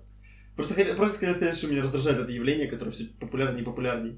Вот. Как говорится, в первом Ведьмаке была еще и вторая половина первого Ведьмака. Также я понял, что мне нравятся большие комплексные игры, но не слишком комплексные. Например, Да, Да. сжатость механик, краткость. Да, то есть я в свое время хотел очень сильно поиграть в игру Анахронность про, апока... про, про землю будущего, в котором случилась катастрофа, и люди предсказали, что через несколько сотен лет на Землю упадет метеорит и превратит Землю в, в сраную выжженную пустыню. К счастью, они обнаружили, что осколки этого метеорита, которые прилетели задолго до самого метеорита, э, содержат какой-то материал, позволяющий манипулировать временем. И они начали строить машины времени, чтобы из будущего отсылать себе ресурсы, чтобы помогать себе построить, по-моему, ковчег и улететь с Земли куда-то далеко-далеко. Какая механика? Как ты отправляешь себе в прошлое ресурсы? Ты в любой момент игры можешь сказать, о, я, я просто так, я просто так беру себе там три золота. Однако, начиная с этого момента, каждый раунд, в который ты не построил машину времени и не отправил эти ресурсы обратно, ты получаешь штрафы.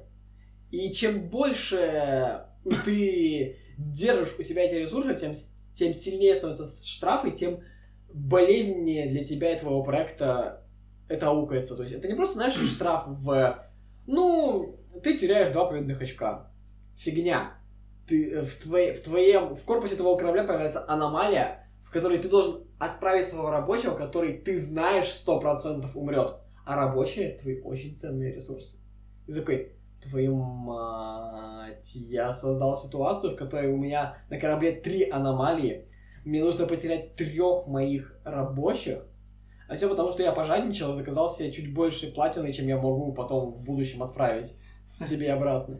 Карта из кодекса за бесплатно обещание оплаты. Получите 6 золотых прямо сейчас. Используйте их как вашей душе угодно. Вы должны потратить 6 золотых в следующем раунде, чтобы компенсировать эту карту. Если вы этого не сделали, вы автоматически проиграли. Не совсем. Ты разыгрываешь любую следующую половину карты бесплатно, однако если не оплатишь ее стоимость в следующем ходу, ты проиграл. Да, в плане, вызываешь ты огромного, мать его, мегалодона или что-то типа того, который просто крошит лица, как, как, как, как, как мелочек. И до следующего раунда ты проиграл просто потому, что ты не выплатил мировому банку кредит. This says a lot about our society.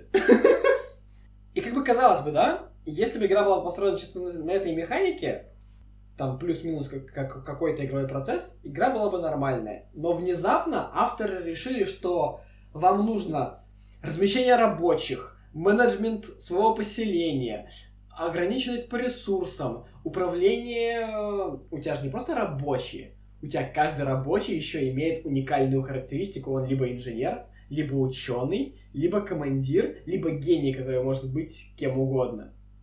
Ты не можешь просто взять и отправить рабочего на поле. Тебе нужно сначала зарядить его в мех, потому что Земля — это радиоактивная пустыня. А чтобы зарядить мех, тебе нужно потратить энергоблоки. И вот ты сидишь такой, так, у меня пять рабочих. Я, по факту, мне, по-хорошему, нужно отправить как минимум три меха на поверхность. Для этого мне нужно три энергоблока.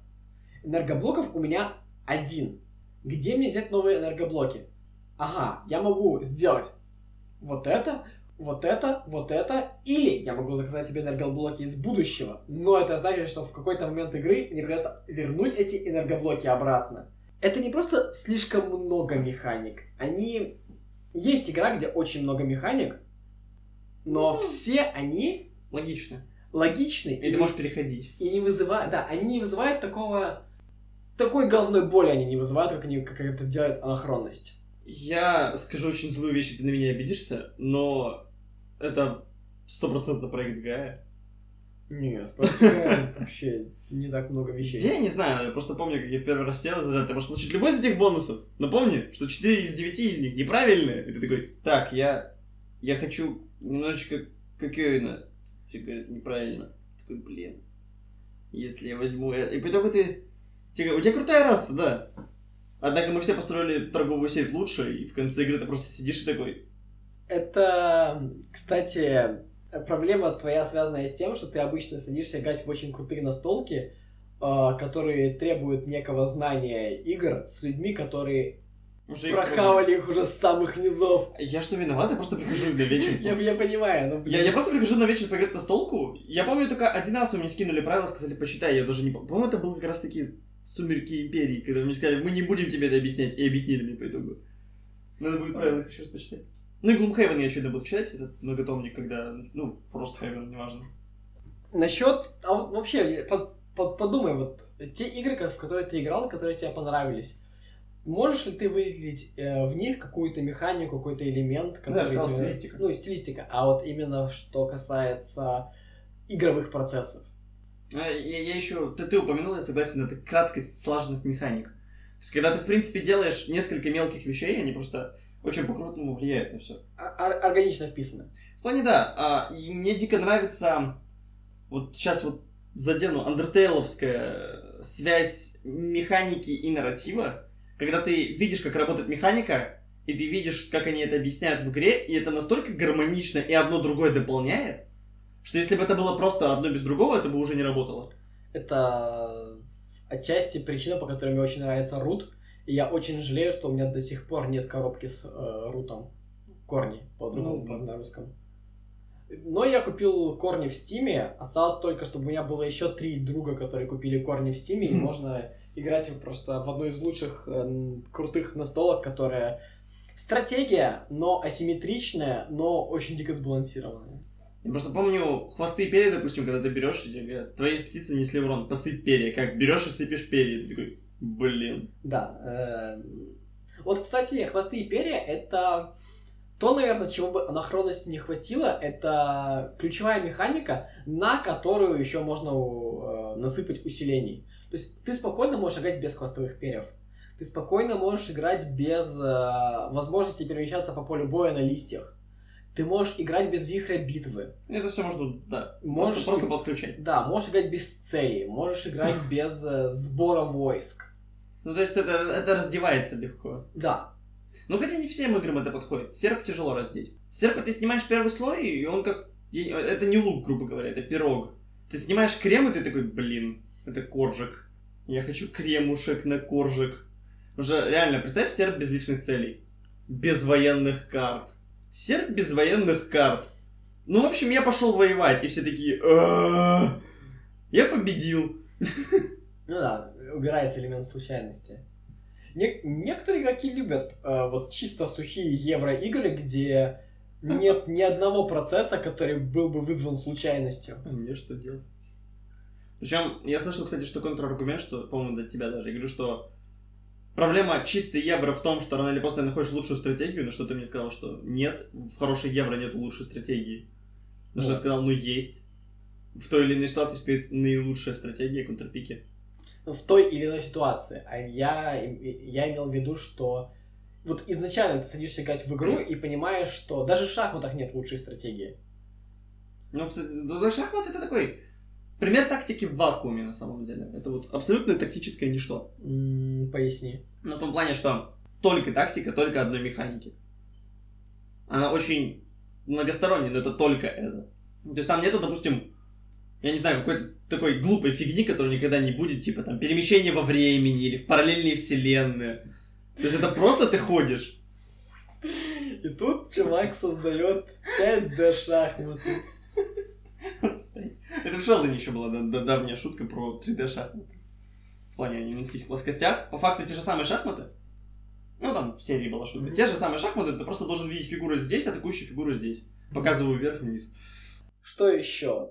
Я иногда люблю расслабляться, чисто покидать кубики, но со временем, да, со временем... Кубарем по галактике. Ой, Кубрем по галактике это потрясающая игра, потому что ты не просто кидаешь кубик и смотришь на циферку, а ты кидаешь огромный мешок кубов, Ну, не смотришь на их результаты и манипулируешь гранями так, чтобы вот то, что ты накидал, давало тебе наибольший и наилучший результат. Я хочу увеличить количество необходимых победных очков, потому что я так и не кидал кучу кубов, я кидал 4 кубика. В плане, я думал, что я рано или поздно возьму там в охапку 20 кубов и их метну. Вот это была бы бомба просто. А что касательно нелюбимых механик, то есть э, вещи, которые в играх нравятся тебе меньше всего. Вот. Я начну с себя, а, чтобы, ты- чтобы ты, у тебя было время Мгм. подумать.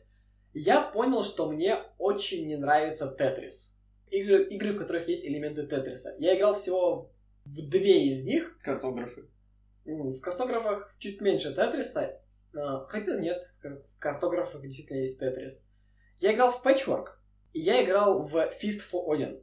И в Patchwork еще меньше, то есть сама игра про- простая, конечно, хорошая, но мне не хватает достаточного уровня пространственного мышления, чтобы идеально располагать эти лоскутки по очень ограниченному полю, так, чтобы заполнить наибольшее количество пространства. То же самое в Fist for Odin, но Fist for Odin это на самом деле еще и евро с размещением рабочих. То есть там мало того, что у тебя есть элемент Тетриса, это очень маленькая часть игры. Тебе нужно э, кормить своих рабочих, э, делать ими различные действия, отправлять своих э, варягов атаковать вражеские деревни, приносить оттуда лут, ухаживать за... Этот звук. Это, идеальный звук. Ухаживать за фермами, как, каким-то образом налаживать отношения между своими этими. Все зря намели, типа того. Сбился с мыслей дальше. Да, я, я, я, я, сбился с мысли. Кор- короче, я настолько не люблю Fist Frozen. Хотя многие такие, господи, это великолепно. Это лут, одна из лучших игр, в которых я играл. Я, я не понимаю, как люди могут играть серьезно в Fist Frozen. Она, она как анахронность для меня. Она перегружена всем.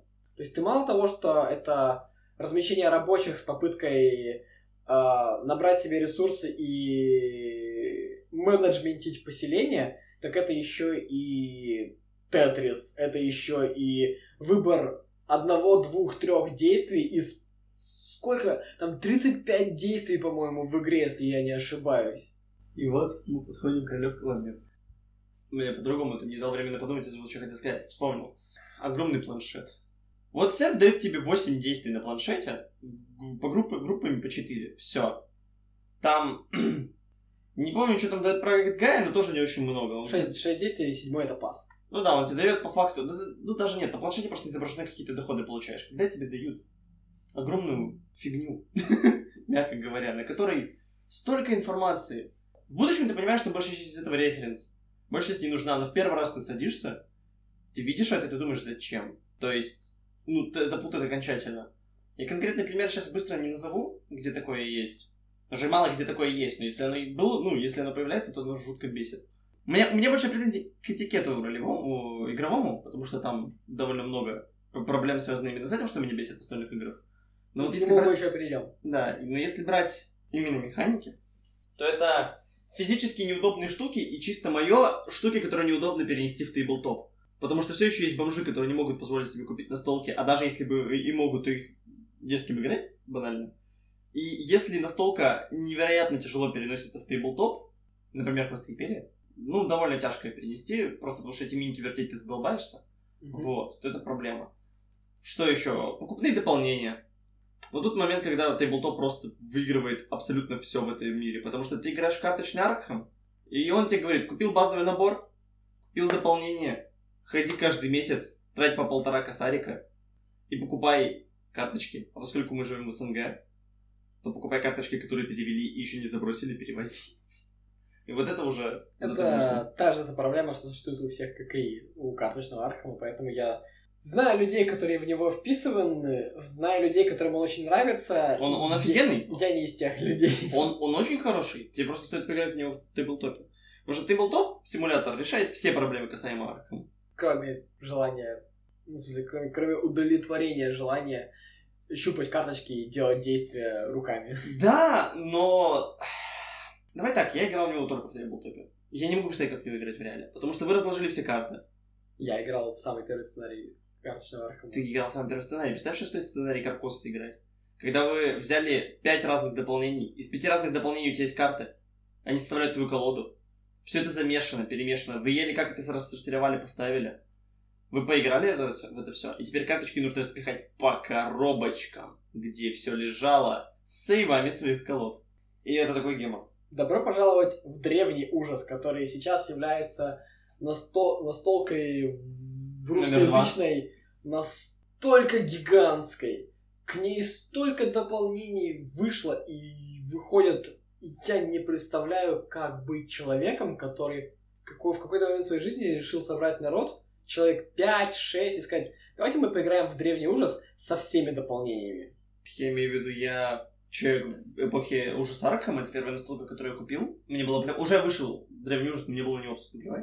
Мне было интересен именно ужас Аркхема, я о нем мечтал, мне его дали. Пять косарей стоил засранец. Я сел в него и играл я по факту в него практически один. Постоянно. Я когда прик... я, я купил к нему сначала еще дополнение, король в желтом, худшее дополнение к настольной игре в моей жизни. Много причин почему. Ну, вот реально, хуже, наверное, еще не видел. Проблема была в том, что когда я увидел дополнение Ужас Дановича, я офигел. Потому что вот у тебя есть базовая карта, на ней открываются порталы. Тебе добавляют новую карту, поехать туда деньги, деньги не всегда есть. Там тоже открываются порталы. И там есть свой полудревний какой-то. Свои механики. Ну да, за победу над тем чуваком тебе дают офигенные бонусы. Ты можешь взять себе древний знак. То есть там тебе говорят, возьми любой навык, э, оружие, заклинание или древний артефакт, ты берешь знак. Потому что это один из пяти предметов, нужных для автозакрытия игры. А, вот еще. В колоде есть пять предметов, нужных для автопрохождения игры удачи. И кто-то сидит и просто такое свободное время долбит одну локацию на эти предметы, либо на рандоме, либо специально закупает. Это отвратительно. Когда, то есть, вот-вот-вот, да, старый дизайн еще, типа, выиграешь ты или нет, зависит от рандома. И причем я же люблю рандом, но есть рандом, который, вот, я распланировал, я сделал, я кидаю кубик. И, ну, там есть шанс того, что не сработает, но я вообще подстраховался. И есть, ну, я люблю рандом, но есть вот этот рандом, когда 5 карт в колоде из 100 карт, удачи, парень. И что еще хочется сказать, я играл в Battlestar Galactica. Ой, я не играл в Battlestar Galactica, но все говорят, что это типа что-то очень крутое. Это, это, это, это ев- евру, это, это, это Among Us. Слушай, это реально Among Us. Только интересный, там предатели определяют на середине игры. То есть, есть первый раунд, вы летите к земле, и есть второй раунд, вы почти прилетели. И суть в том, ну там мафия, типа, что есть один предатель, и вам сначала раздают карточки лояльности, и в них может не быть роботов. А есть второй раунд, и вам дадут новые карточки лока- этих лояльностей. Есть там... И там гора bizarных персонажей. Один из них автоматический предатель. И он начинает в карцере. А, нет, вру, он не автоматический предатель, он получает на одну карту лояльности больше в начале игры, но он начинает в карцере. И запереть чувака в карцер грамотно — это целое искусство. Потому что нужно поймать чувака на том, что он творит какую-то фигню, запереть в карцер и не выпускать его оттуда. Благо у игрока есть опция. Он может решить, что он наигрался, вскрыться как зеркало, не помню, как там зовут.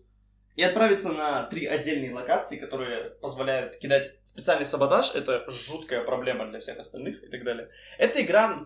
Ну вот Among Us тебя убили и все, а вот там страшнее, потому что этот засранец продолжает сидеть за одним столом, смотреть ему в глаза и говорить «Я испорчу вашей жизни! Нет, я ну, превращу вашу жизнь в страдания!» В Among Us призраки все еще делают какие-то штуки, то есть призраки импостеров м, продолжают саботажить вещи, а призраки крюмейтов продолжают выполнять задачи. Да? Да. Просто они не, дают- не, не, не дают инфу, да? Да. Я не знал. Я думал, ты как призрак просто дальше летаешь. Нет, нет. А, вот. Насчет еще... Я не, я не назову это нелюбимой механикой. Скорее, механикой, с которой у меня получается хуже всего работать, это построение движка. Это те самые игры, где у тебя Дайте есть... руку пожму. Подводные города, проект Гая, серф. Нет, нет, не совсем. Ты... Это пряности. Ты не играл, да, в пряности? Нет. Это игра, где у тебя буквально есть одно или два действия начальных. Ну, ты там, допустим, собрать там три синих ресурса или разыграть новую карту. Мгм. И вот ты пытаешься с помощью этих карточек отчасти кубарем по галактике чуть-чуть, вот что-то в ней есть элементы построения собственного движка. Когда ты пытаешься из минимального возможного количества действий выжать максимум. То есть, что я имею в виду? Вот, например, у меня есть карточка, да, собрать синие ресурсы. Вот у меня есть карточка. Если я собираю синий ресурс, я могу превратить один синий ресурс в зеленый. Ну да. Дальше. Когда я превращаю ресурсы в... Когда я превращаю что-то в зеленый, я могу построить здание. Если я строю зеленое здание, я могу снова что-то...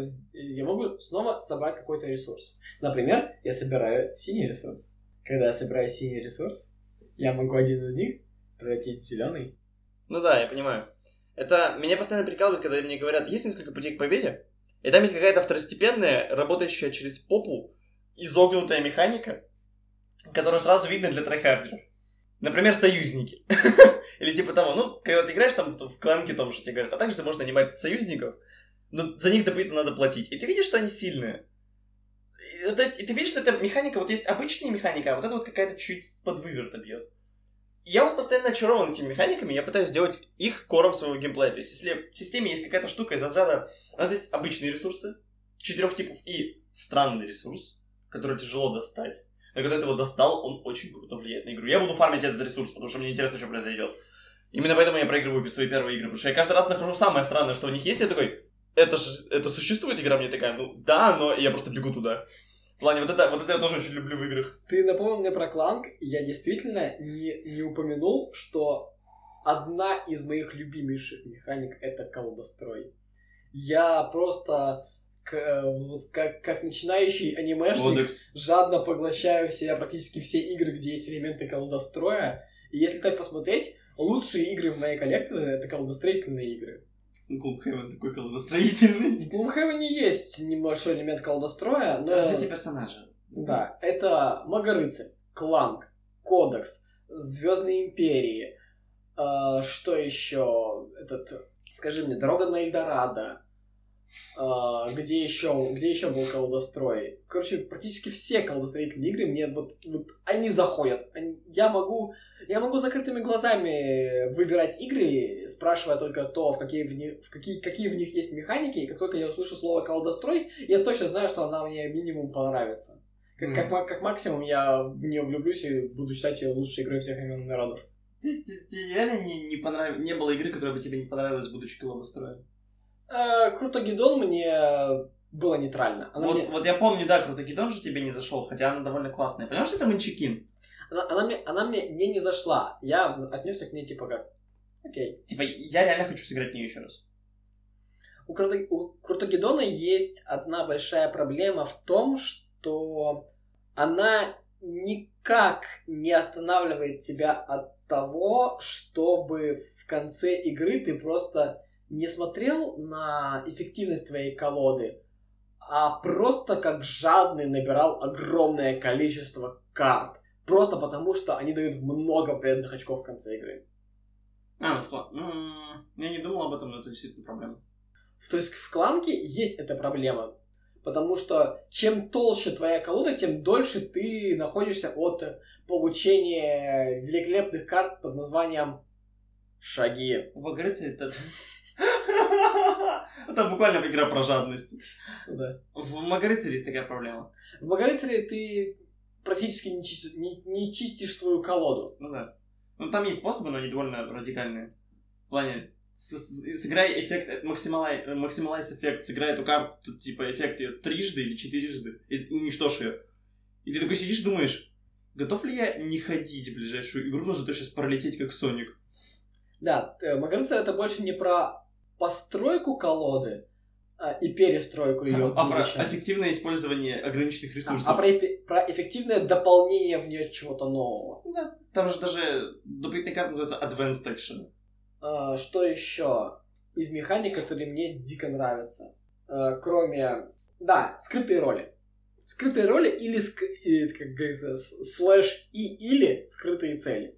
Скрытые роли звучат интереснее скрытых целей. Потому что добавляет персоналию какую-то. А, Возвращаясь к слову, ты упомянул, что есть типы игроков, которые, с которыми можно или нельзя играть в те или иные игры. Этикет. Да, настольный, настольный этикет. И ведь действительно есть та категория людей, которые не понимают, что существуют правила поведения за столом. Не только когда ты ешь, но и когда ты играешь с людьми. Э, Проблема в том, что они не писаны, их надо записать. То есть, вот ты же не... ж- Ну, есть же какой-то там «не рыгай», надо повесить реально в некоторых детских словах «не жри с открытым ртом». Это вот момент, когда ты пытаешься поесть, и ты видишь пережеванную пищу во рту другого человека, и ты хочешь ему в этот же рот запихать вилку, пока она не пройдет насквозь. То есть, вот то же самое в настольных играх. Если ты что-то делаешь, некоторые вещи должны быть под... делаешь. Нек- Свист после буквы Ш это отвратительно. Особенно, когда ты сидишь в наушниках, и ш- тебе пролетает в ухо. Так вот, ты обязан, ну, ты обязан не делать определенные вещи. Как пример, можно по одному кидать как раз. Вот то, что я ненавижу вот лютой ненавистью, это когда человек ходит за других. Я столько настолок перестал играть из-за того, что меня в них затащил чувак, который любит ходить за других. То есть, эти люди о чем думают? Я офигенный тактик. Мне скучно вне моего хода. Два аргумента. Все, человек начинает ходить за тебя. Например, говоря- говорит игра, например, чи- Чисто в теории игра Gloomhaven говорит тебе Абсолютно не имеющий никакой связи с С реальностью. реальной жизнью или какими-то историями за этим. Да, говорит тебе, ты не имеешь права говорить, ну, э, советовать что-то другим игрокам или обсуждать свои действия. Игра вот буквально лишает тебя этой коммуникации, потому что если она есть, то игра становится слишком простой на самом деле. Механика становится тривиальной, потому что вы обсуждаете конкретные тактики и просто ОМОНом вышибаете все подземелья. Однако отсутствие этой коммуникации, которая относительно реалистична в сеттинге, вы в бою, блин. Вы просто, вы не друзья, вы группа наемников, работающие А, вместе. кстати, да, вы же, вы же группа наемников, там, ну, правда, ладно, реализм Gloomhaven, на какой-то момент ты просто устал и сел. Вот, я такой, я больше не хочу этим заниматься, и пошел домой. Так вот, могут возникнуть ситуации, когда человек наплевательски относится к этому правилу, он не смотрит твою колоду, он просто ее запоминает. И у некоторых людей хватает ресурсов мозговых на это. Он запоминает твою колоду, и он тебе потом говорит, что делать. А поскольку там же есть личные цели, и ты пытаешься их выполнять, и этот человек, который ходит за тебя, его не интересуют твои личные цели, он начинает тебя за них критиковать, что ты пытаешься к ним стремиться. Он не понимает некоторых твоих действий, его это раздражает, и по итогу ты еще виноватым становишься, оста- остаешься. Нельзя ходить за других игроков. Ну, закрой ты свое лицо на замок, не, не ты. Я понял. Да, действительно есть такие люди. Я, к счастью, с ними практически не сталкивался.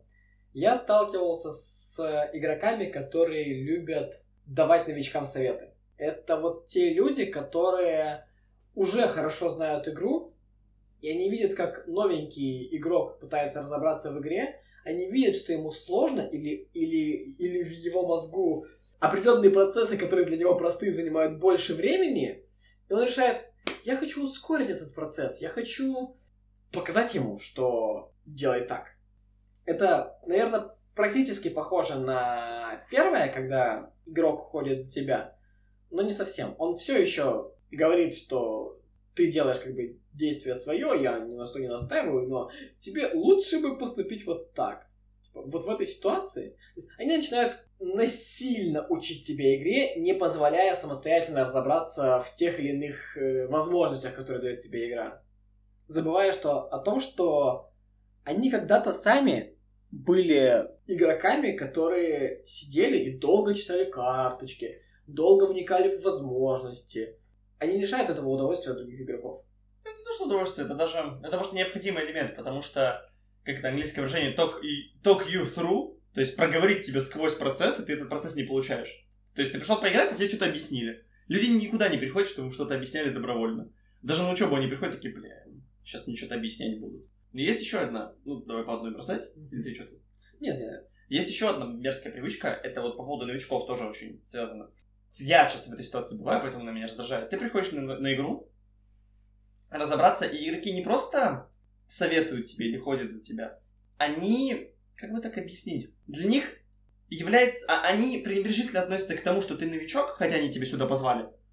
Они пользуются твоим незнанием иногда, чтобы выиграть, и говорят, существуют на таком метауровне конкретно этой настолки, который тебе не понять. То есть ты пытаешься осознать базовые механики, пацаны берут advanced классы. То есть пока ты сидишь на базовых эм, персонажах, которые рассчитаны на базовые, ну, на соревнования с другими базовыми персонажами, пацаны берут чувака из третьего дополнения с дополнительными карточками из шестого. Если это декбилдинг, то они возьмут самые сломанные карты в одну колоду, потому что они привыкли. И новичок сидит так, моргает трижды, либо за новичка это составили, тут уже твоя проблема. Либо чувак просто проигрывает и обижается, потому что, ну блин, настолько-то отстой. Пример мой опыт с островом Гая, с, э, о, с Гаей и с островом Духов. Остров Духов, кстати, напомнил мне про еще одну мою любимую ну, механику в играх. Это хардкорный кооператив. Это когда вы не просто играете вместе, а когда вам нужно потеть, чтобы победить игру, потому что игра хочет надрать вам задницы. Карта Аркхема. Это, это, кстати, именно этот жанр. Это, кстати, тебе должна эта штука понравиться в тейблтопе. Ты кладострой, и это потеть вместе.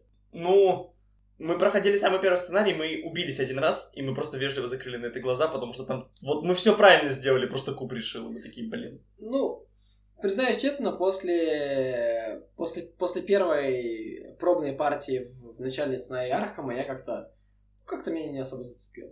Ты, да, ты, ты не заценил сюжетную глубину этой штуки. Нет, мне, мне объяснили, типа, что вот, ну, вот, вот, вот, представь себе, вот, что этот дом сгорел, это будет важно впоследствии в следующих сценариях. В плане, да, потом тебя спросят, дом сгорел? Нет, значит все хорошо. Да, тебя преследуют призраки, типа того, постоянно. Там даже есть э, сценарий с тропом Unreliable Narrator. Когда ты не уверен, что рассказываемая история, это действительно то, что произошло. И там есть два pointer doubt, сомнение, и conviction, убеждение. И на полном дауте, на полном conviction разные концовки. Мгм. Очень разные. Более того, одна локация, когда вы проходите на сомнение, там есть неубиваемый монстр. Я, я сомневаюсь, я не помню, что конкретно. По-моему, когда проходите на убеждение, на conviction, есть невидимый монстр, ой, вру, непобедимый монстр. Разливаем винчик элитный. Так вот, а, там есть непобедимый монстр, который при сомнении от тебя убегает. Но при убеждении он тебя догоняет.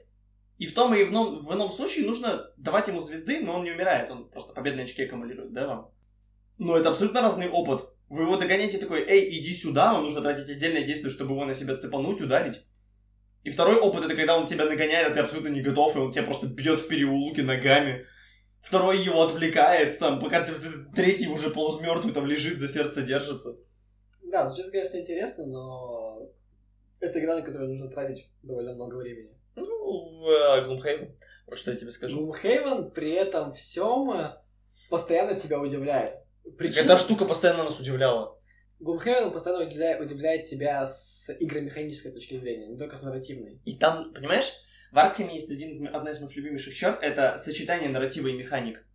Ваш персонаж забывает, кто он такой, медленно, потому что он в теле инопланетянина, инопланетянин захватил его разум. Вы- вам, во-первых, выдают новые планшеты инопланетянина с новыми мобилками. У них новые статы, колода у вас та же, но размер вашей руки с каждым раундом падает, потому что вы забываете, кто вы такой. Как только у вас осталась одна карта, и вы ее сбросили, и у вас размер руки ноль, все, вы забыли, кто вы такой, вы проиграли сценарий. Абсолютно другой параметр. Думать начинаешь иначе. Звучит, да, интересно. Что еще по этикету тебя раздражает? Игроки, которые психуют посреди партии Ой, да, и... сда- и сдаются, и буквально сдаются. Это совмещенное с Кингмейкером, но это скорее последствия. То есть, точнее, Kingmaker это кин- кингмейкерство. Это следствие из вот этой проблемы, что игрок, игрок психует посреди партии и не хочет продолжать. То есть, это люди, которые понимая, что ситуация в игре сложилась не в их пользу, и, и скорее всего, или точно они уже не выиграют, начинают тратить свои ходы не на то, чтобы продолжать играть и как-то заработать больше очков, а на то, чтобы подосрать тому, кто за столом им больше не нравится. Это вот про kingmaking еще скажи, потому что тема связана. Kingmaking — это то, когда игрок работает над победой другого игрока. То есть буквально он пытается сделать его королем игры, победителем. Ну да. Это довольно мерзкая штука. А, она еще, ну, это тоже относительно связано с тем, что вот кого говоришь, кого ты не любишь за столом больше. Когда за столом есть чувак, который тебя определенно не любит, и ты это знаешь, за этим столом начинает, непри- ну, создается очень неприятная атмосфера. То есть все друзья, в принципе, кроме двух чуваков, которые тоже друзья друзей у них, все знакомы, но вот друг к другу они относятся плохо. И всем это ясно. Но они думают, что ну ладно, типа, мы же на настолке собрались, они там политику обсуждать или типа того. Но на какой-то момент в партии создается тот момент, когда как бы агрессивная ситуация в, в игровой, ну, игровая ситуация, когда она эскалируется, она перерастает в реальную жизнь, и ну, некоторые люди могут на полном серьезе обидеться. Я полагаю, что если ты видишь таких людей в компании, либо стоит играть с ними в кооперативы, чтобы заставить их сотрудничать с друг другом без возможности подгадить. Ну, да нет, ты что, в кооперативах ты гадить наоборот обидней. Потому что так ты оппоненту гадишь. А тут, как говорится, я могу дать баф, который выгоден именно тебе, я дам его другому чуваку, потому что пошел ты нафиг, Петр. Или типа того. И ты сидишь на этого человека, смотришь, и все на него смотрят, мол, чего? Или так. Одна из самых неприятных партий в э, «Сумерки Империи» у нас случилась, э, когда я играл с ребятами, которых я плохо знаю. Партия затянулась, они не ожидали, что будет все так долго. И в конце концов случилось то, чего, наверное, боятся любые игроки в «Сумерках Империи». Был, э, была отдана карточка обещания э, поддержка трона, которая просто позволяет игроку отдать любому победное очко. И гораздо более обидно, когда это случается с игроком, у которого было 9 из 10 необходимых победных очков, и ему просто буквально в руку дают корону победу. все, все, все, выиграем, и неинтересно. Да, все, все в игре неинтересно. Хотя последнее очко, оно всегда такое напряженное. У всех это очко так играть начинает на этом очке. Это одна из самых прекрасных э, вещей в «Сумерках Империи», поэтому, собственно, мы захоумрулили одно правило, что поддержку претендента нельзя отдать игроку, у которого 9 победных очков. Я бы, даже, я бы начал запрещать с 8. Нет, до 8 еще не, не так страшно. Ну да, это, это довольно противно, потому что самый высокий пульс у меня был во время настолки, в частности на Сумерках Империи, на последнем ходу, когда чувак напротив стола меня просто смотрит и такой, тебе никто не даст это победное условие. Ни за что, мы учитаем твой план. А я такой, какой план? И сидишь такой, дурака строишь, и видишь, как твои планы круша, кр- крошатся перед тобой, у тебя есть другой. И два чувака такие, раньше мы воевали друг с другом, теперь мы воюем против тебя. Да? Помнишь, ты пообещал штуку на втором ходу? Такая карточка медленно поднимается, и ты смотришь, зачем я это сделал? Но это, к сожалению, единственная партия в «Сумерки Империи», поэтому другого опыта у меня не было. У нас была... И- хотя, знаешь, мне кажется, что у меня была практически идеальная стратегия, я слишком рано начал агрессивничать, наверное. Это э, есть одна из таких вещей, которые я быстро понял в «Сумерках Империи», после того, как мне напихали кораблей, как говорится, в мои, в мои системы. Это когда я, я очень быстро первым набираю 5 победных очков в игре, когда у основных игроков еще по 3, по 4, И все по начинают тебя не любить. Да, и все такие смотрят, опа, а что-то ты выделяешься? Ты что, охренел? И просто их огромная флотилия, особенно если- я играю не за, не за, не за совсем воинственную расу, ты такой, мама, pick me up, I'm scared. Я... У меня другая стратегия была, я понимаю. Я вижу, что тут про меня сидят несколько агрессоров. Причем, типа, как в настольные игры, в принципе, так конкретно и по этой своей фракции. Я такой, окей, я буду действовать безумно аккуратно. Я сейчас буду обходить всех, я буду делать оз- обещания, я буду торговые соглашения заключать. Я буду чуваком, который спонсирует две другие воинствующие нации. То есть я буду Америкой во Второй мировой войне. И проблема Америки во Второй мировой войне, что в какой-то момент местная нацистская Германия повернулась и такая, ну все, тебе пипец. Короче, проблема местных нацистов была в том, что они на какой-то момент развернулись и сказали, ну все, Америка. Теперь мы идем по твою задницу. Исторический аналог. Исто- Историческая Америка разобралась, что с этим делать, а я нет. О, отопление включили. Не самое удачное время да, записывать, но Скажи спасибо, что хоть пожарные еще не приехали. это да. Потому Спасать что- котят. Потому, потому что ваш дом горит Рохан Сенсей. Мне абсолютно Но- плевать на это. Но а, а- отсылки на Джорджа еще будут в нашем подкасте, но не в этот раз. Надо будет сделать подкаст. Какую настолку можно сделать по Джорджу? Тема, а? А, Ага, не- невоз- Невозможно сделать настолько про Джорджа. можно. Ты по-любому упустишь какой-то акцент в произведении. Ну, если она не будет делаться в Америке, то мы, в принципе, в безопасности, потому что там нам придется делать карточки со стендами типа Deadly Queen. Многие-многие локализованные имена а, взяты абсолютно из непонятного воздуха, который называется отсутствие креатива. Filthy Acts at Reasonable Price. Это хотя бы мем. Это, это, Но это вот э, Deadly Queen это- Little Bomber ни за что не прощу. Little Bomber это... Там же в оригинале такой крутой Аэросмит. Почему не назвать его Airplane? Ну там кукурузник, есть же какой-то... Почему Sticky Fingers не назвать Zipper Fingers? Почему Zipperman? Вот как, причем Sticky Fingers, ты понимаешь прекрасность этого названия со временем. А вот Zipperman это вот просто такое, да. Так, это... Аккуратно. Мы... Любой разговор скатывается к трем темам, да? К сексу, к Гитлеру или к Джорджу? Или к Джорджа, да. Говоря о Кити-кити. Китикете, что, что, еще, что еще осталось из таких игроков, которые... Я назову их правильные зануды. Причем правильные не от слова right, а от слова rules. Это... Это важный момент. Это люди, которые адвокаты правил или знающие правила? А, поясни за адвокаты правил. Вот в чем задача адвоката? Защитить подсудимого своего подопечного, да? Ему не важно, что на самом деле имелось в виду в правилах. Ему важно выиграть кейс. То есть он ищет правила, когда они ему выгодны. Или это тот зануда, который для всех одинаков? Это... Я встречался со- со вторым типом людей. Чаще всего это когда...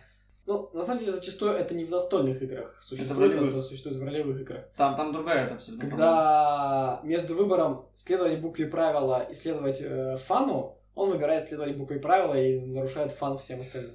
Ну, это еще не так плохо, это стиль игры. Меня са- самое вот раздражающее, что среди такого типа игроков было, это чувак, который не разрешил сделать конус не из двух заранее определенных клеток.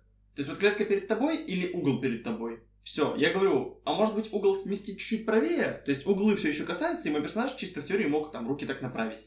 Нет, потому что напрямую правила этого не говорят. Я говорю, ну, дух, прав... ну, дух правила, а не его буква. Он такой, нет, люди написали это с каким-то значением. Обычно люди начинается... Это очень интересная моя отличная черта, когда люди настолки объясняю. Я им объясняю правила, то, как я их помню. Все ведут себя так, а потом лично на моем ходу, это не- я честно не пытаюсь людей обмануть, но именно на моем ходу я вспоминаю, что работать не так. Бывает такое, это... И люди оказываются в проигрышном положении, и ты сидишь. Я на прошлом, в прошлый раз я в судном дне полагал, что если ты стреляешь из пистолета в человека, то он может открыть свою ID, чтобы защититься. Он не может. Пистолет стрелять только по лояльностям, потом по ХП. Мгм. Я человека обманул, и из-за этого мой персонаж был фактически бессмертный. Потому что он, ему нельзя было открыть ID. М. Он, он- там реаниматор, если он никого не воскресил, он закрывает свою ID обратно. У меня есть проблема, Вот. э, которая завязана с объяснением правил, и я хочу очень сильно от нее избавиться, и хочу стать вообще просто лучшим объяснятором правил, которым я могу стать. Объясняющий. Я нарочно, Окей. на- нарочно выбрал Извольте, сударь, молвите. Собственно, я иногда, пытаясь сделать объяснение правил доступным и понятным, упускаю нюансы, которые потом забываю объяснить, что они существуют. В игре, например, да, можно построить определенное количество вещей, производящие редкий ресурс. Но правила говорят, что этого ресурса можно, можно производить только 5 штук, допустим. Я объясню механику производства редкого ресурса и забуду упомянуть об этом ограничении в 5 штук. Ну да, ну тут тонкий баланс, если ты упоминаешь все эти ограничения, человек путается. Да, и, допустим, это, это бывает очень неприятно, когда новичок такой построил механику, которая, допустим, позволяет ему создать 7 таких штук, и ты говоришь, а, нет, нет, нет, вообще-то можешь только 5. И, и новичок такой, ну я же, блин, ход построил на то, чтобы сделать их Или 7. Хуже, 4 хода назад я заявил, и вот теперь, а ты на него смотришь, такой, ну, ты петуч, поздравляю. Ты не петучий, в смысле, а, типа, ты да. не мог так сделать. Так вот, а есть еще прекрасная механика, э, механика, есть еще прекрасный тип игроков, которых можно назвать Бруно Бучелати. Почему? Потому что у них sticky fingers. Это уже внешние характеристики, это ни- ничего общего не имеет с поведением. Ты подожди. Человек лезет в чипсы рукой. А, эти, эти люди. Sticky fingers, я вот о чем. Человек лезет рукой в чипсы, облизывает их, не вытирает. Хотя бы, ну то есть, ладно, все мы жрем что-то во время игры, да? Ну там типа джинсы вытри ты. Ты джинсы можешь постирать, на столку ты не можешь постирать. Там с полотенчика возьми, если ты такой уж привереда. Ну возьми хотя бы суховатой рукой. То есть, ну понятно, что она чуть-чуть в жиру будет. Но вот возьми максимально сухой, который ты можешь придумать себе рукой. Если ты что-то пьешь, поставь кружку на другой стол. Имей совесть, она разольется, и хозяин настолки будет очень печальный. И никогда не приносите в общественные места настолки, если вы за ними не будете постоянно держать глаз да глаз. Потому что как-то раз на мою настолку фараон, тайна фараона как-то так, где нужно было, она на память там были жетончики, нужно было их под э, башенками смотреть. Офигенная настолка со стороны, как она выглядела. И некоторых механик там, например, вот ты запомнил, как относительно тебя все эти штуки лежат, да? Переверни.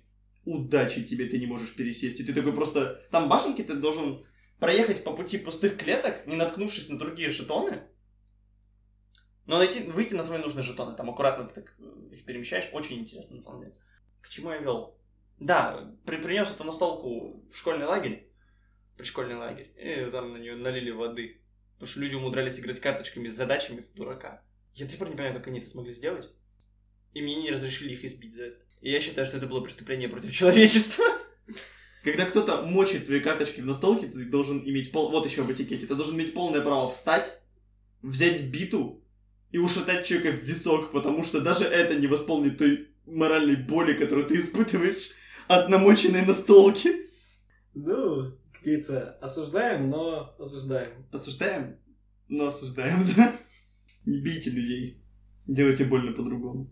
Этикет, в принципе, покрыли? На стол, да, настолкам, настолкам не хватает э, водоотталкивающих карт.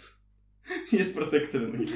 Протекторы, да. Протекторы потрясающая вещь, э, но для людей, у которых не такой большой заработок, это может стать большой проблемой, потому что, ну, я и так купил настолку, которая стоит, э, 9 тысяч! а мне теперь еще нужно потратить э, 600 с чем-то минимум рублей, чтобы одеть половину из тех карточек, которые в ней существуют. Это пипец.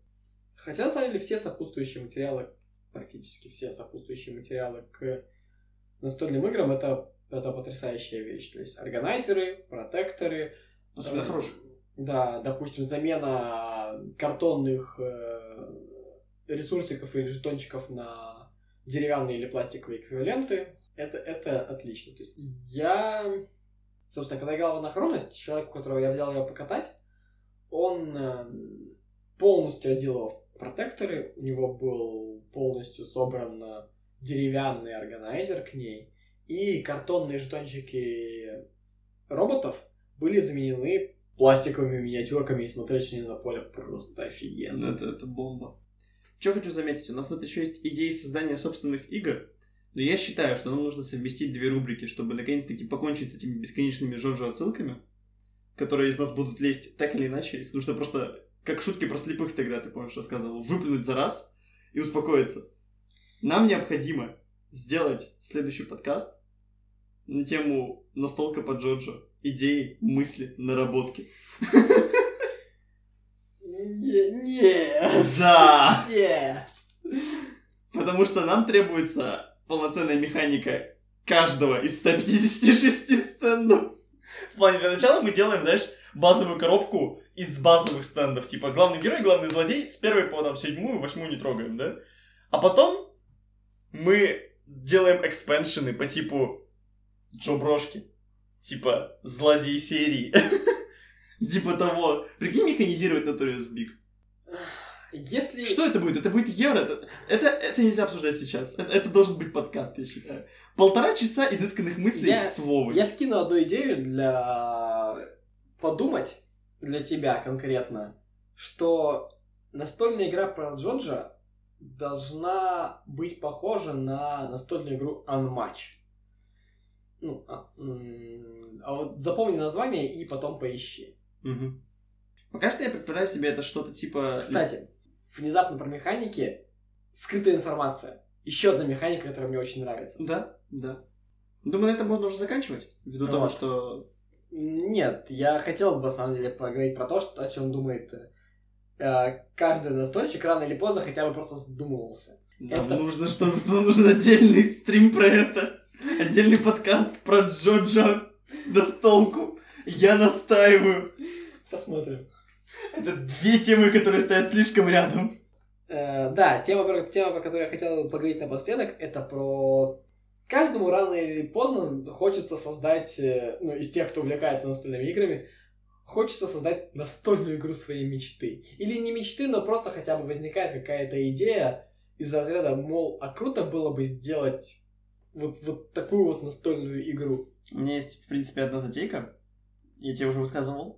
Я собираюсь высказать ее еще раз. Представь вот просто вот, то есть, собираем, там даже компонентов особо не, не будет. Можно там книги выпустить, разве что с уточнениями и так далее. Собираем мы там, допустим, 5 человек где-то. Вот, каждый из них там берет себе накидку, довольно простую, по факту, но можно ее усложнить, если сильно надо. Накидывает там себе своего персонажа, это очень большой полет фантазии и так далее. Там, правда, придется ведущего какого-то придумать, чтобы он это все менеджер. Потому что что? Пацаны будут говорить, что они будут делать, да, ведущий это будет рендерить.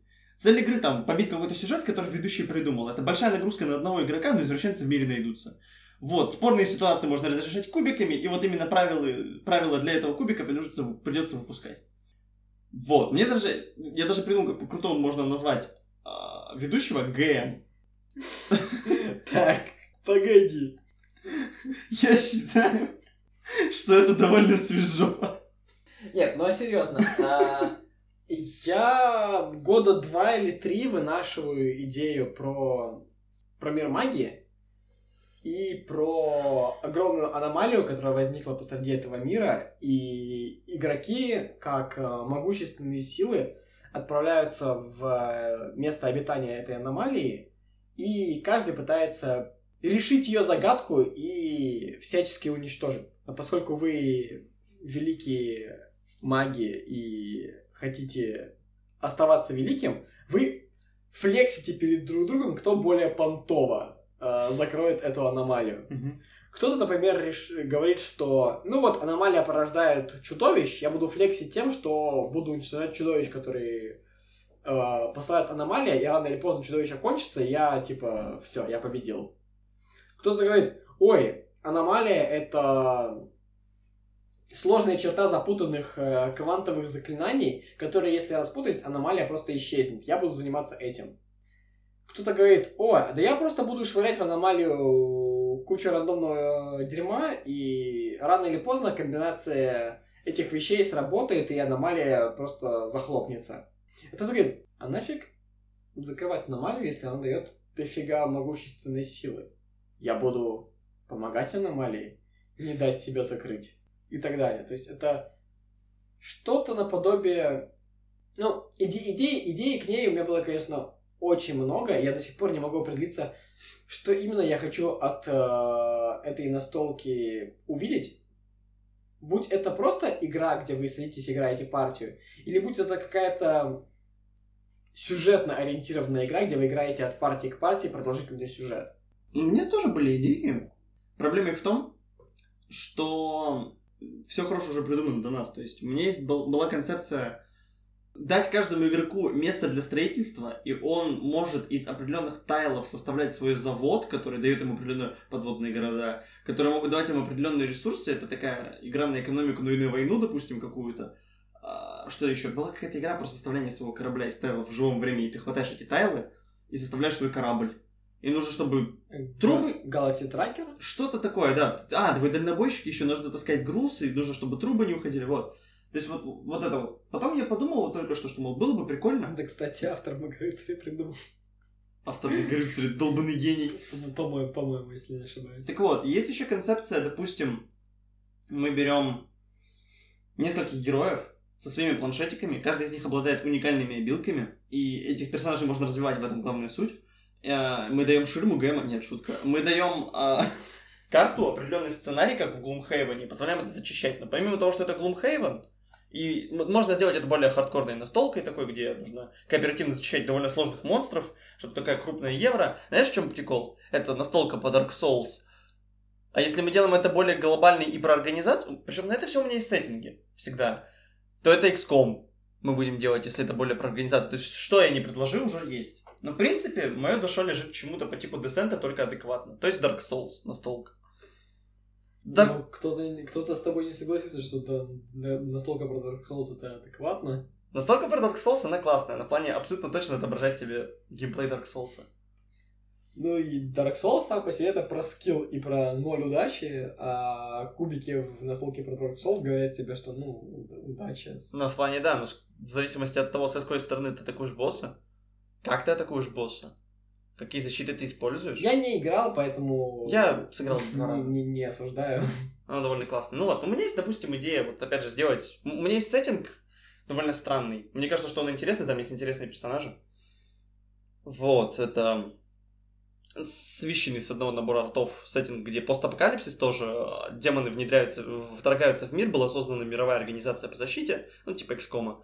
Только демоны это вот такие плюс-минус христианские они. Ну, грубо говоря, это то, что безумцы на протяжении времени получали как получали как провидение, и поэтому представление о демонах совпало с тем, что реально происходит. Там вышли семь смертных грехов как генералы. Этих генералов каким-то чудом во время одной конкретной операции удалось поймать, и их использовали, ну, их насильно вселили в тела оперативников. И теперь оперативники имеют в себе ограниченно, ну, потому что механика там, ки- кибер механика такая, то есть история какая-то такая киберская, сдерживает эти апгрейды в них, а, сдерживает полноценную мощь демона и позволяет ее частично использовать. Но чем больше ты ее используешь, тем больше ты поддаешься этому греху. И опять же, оперативников подбирали склонных там к лени, допустим, к, ну, лень обжорство я объединяю, там, к унынию, к жадности, такие вот вещи.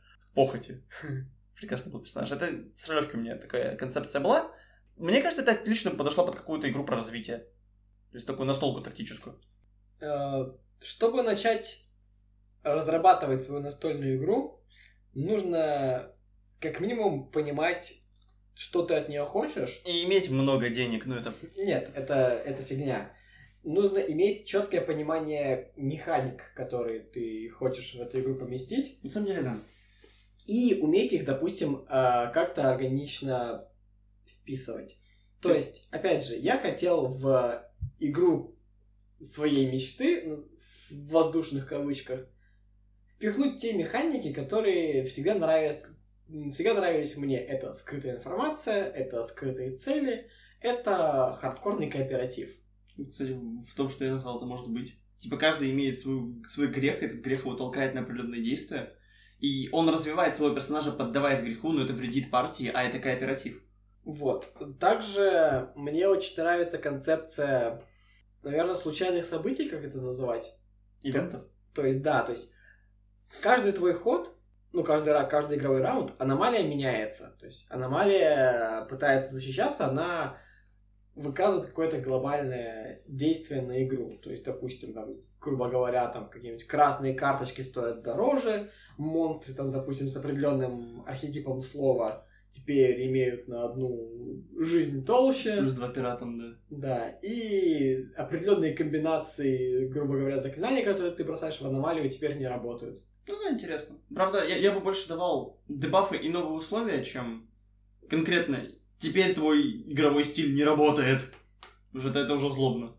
Человек Да. работает на огонь, и в самый последний ход огонь не Знаешь, работает. есть потрясающая история с Робинзоном Крузо. Я не помню, кто. Э, был, короче, конкретно, кон- конкретно именно не помню. Но разработчик Робинзона Круза приехал на выставку показывать свою игру. В нее поиграл другой именит- именитый разработчик. По-моему, разработчик Магарыц я как раз рассказывал. Я не помню. Там он был замешан где-то. Вот. А, разработчик Магарыц есть разработчик Робинзона Круза, поэтому Разве? кажется, да. По-моему, нет. Ладно, неважно. Мгм. Собственно, он по- такой посмотрел, поиграл в игру, такой, слушай, а вот твоя колода событий, в ней есть положительные события, нейтральные события и плохие события для игроков. Что ты хочешь от нее добиться? Такой, ну, больше случайностей, больше случайностей во время партии. Он такой, да, хорошо, но ведь ты понимаешь, что это не совсем честно по отношению к игроку. То есть игрок, тянущий карты события, начинает играть в русскую рулетку. То есть либо он получит что-то хорошее, либо он получит по лицу. Давай всегда ему по лицу. Да, давай просто выкинем все положительные карты из твоей колоды событий, чтобы игроки всегда знали, что их ждет жопа, но не знали, насколько большая. Ну, то есть, чтобы они всегда готовились к проблеме, вместо того, чтобы надеяться на лучшее и огребать Да. еще обидней. Ну, по- ты, по-моему, также рассказывал продолжение этой истории. В Рамбидзоне Крузе все еще есть положительные эффекты на карточках, просто их там 20% или даже 10%. Я не помню, я сам по себе э, в Робинзона Круза не играл, я просто слышал эту историю. Ну, да, интересно. Вообще, да, нужно уметь составить хороший демо-прототип. То есть, если ты можешь составить на картонках, на чем-то вообще на мусоре хорошую механику, то есть штуку, когда ты показываешь, что все это крутится, там буквально мелками, там, не знаю, закрасил, как конкретно, ну, там, допустим, красные карты получают баф, ты мелками это все закрасил, какую-то карточку, там, три раза свернутый А4. Мой товарищ создавал прототип своей собственной настольной игры, связанный с, э, с сессией в университете. О, То есть у нас была группа игроков, которые играют за конкретных студентов, которым нужно сдать серию зачетов и экзаменов. А, и они долгами копятся, холсты появляются. Да, Подкупы у каждого, у ка- у каждого игрока есть, а, по-моему, 90 дней, чтобы подготовиться к тому или иному, к тому или иному экзамену. Мгм. И все карточки это различная трата этих дней, типа различными способами там. Или... А, нет, наоборот, эта игра была про, э, про- тоже про сдачу сессии экзаменов, только вы уже сидели на этих экзаменах. Мгм.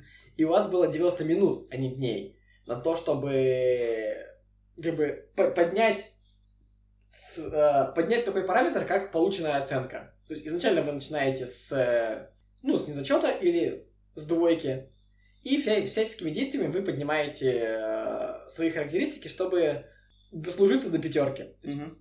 или нет. Потому что преподаватели, преподаватели тоже были разные. В начале раунда ты вытягиваешь одну карточку предмета и одну карточку препода, которая, собственно, влияла на то, как ты будешь вообще к предмету готовиться. Например, грубо говоря, есть алгебра, да, на которую абсолютно не действуют э, карточки, грубо говоря, знаешь, каких-нибудь гуманитарных действий. Ну, типа там демагогия.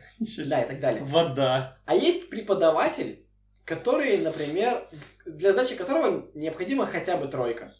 И ты такой, о, отлично, я могу набрать хотя бы на тройку, значит, я могу поднакопить а, энергию, поднакопить усидчивость, под- э, или усидчивость и энергия была одной и той же Мгм. штукой. То есть просто, просто, Внимание там. просто, да, набрать ресурсов на будущее.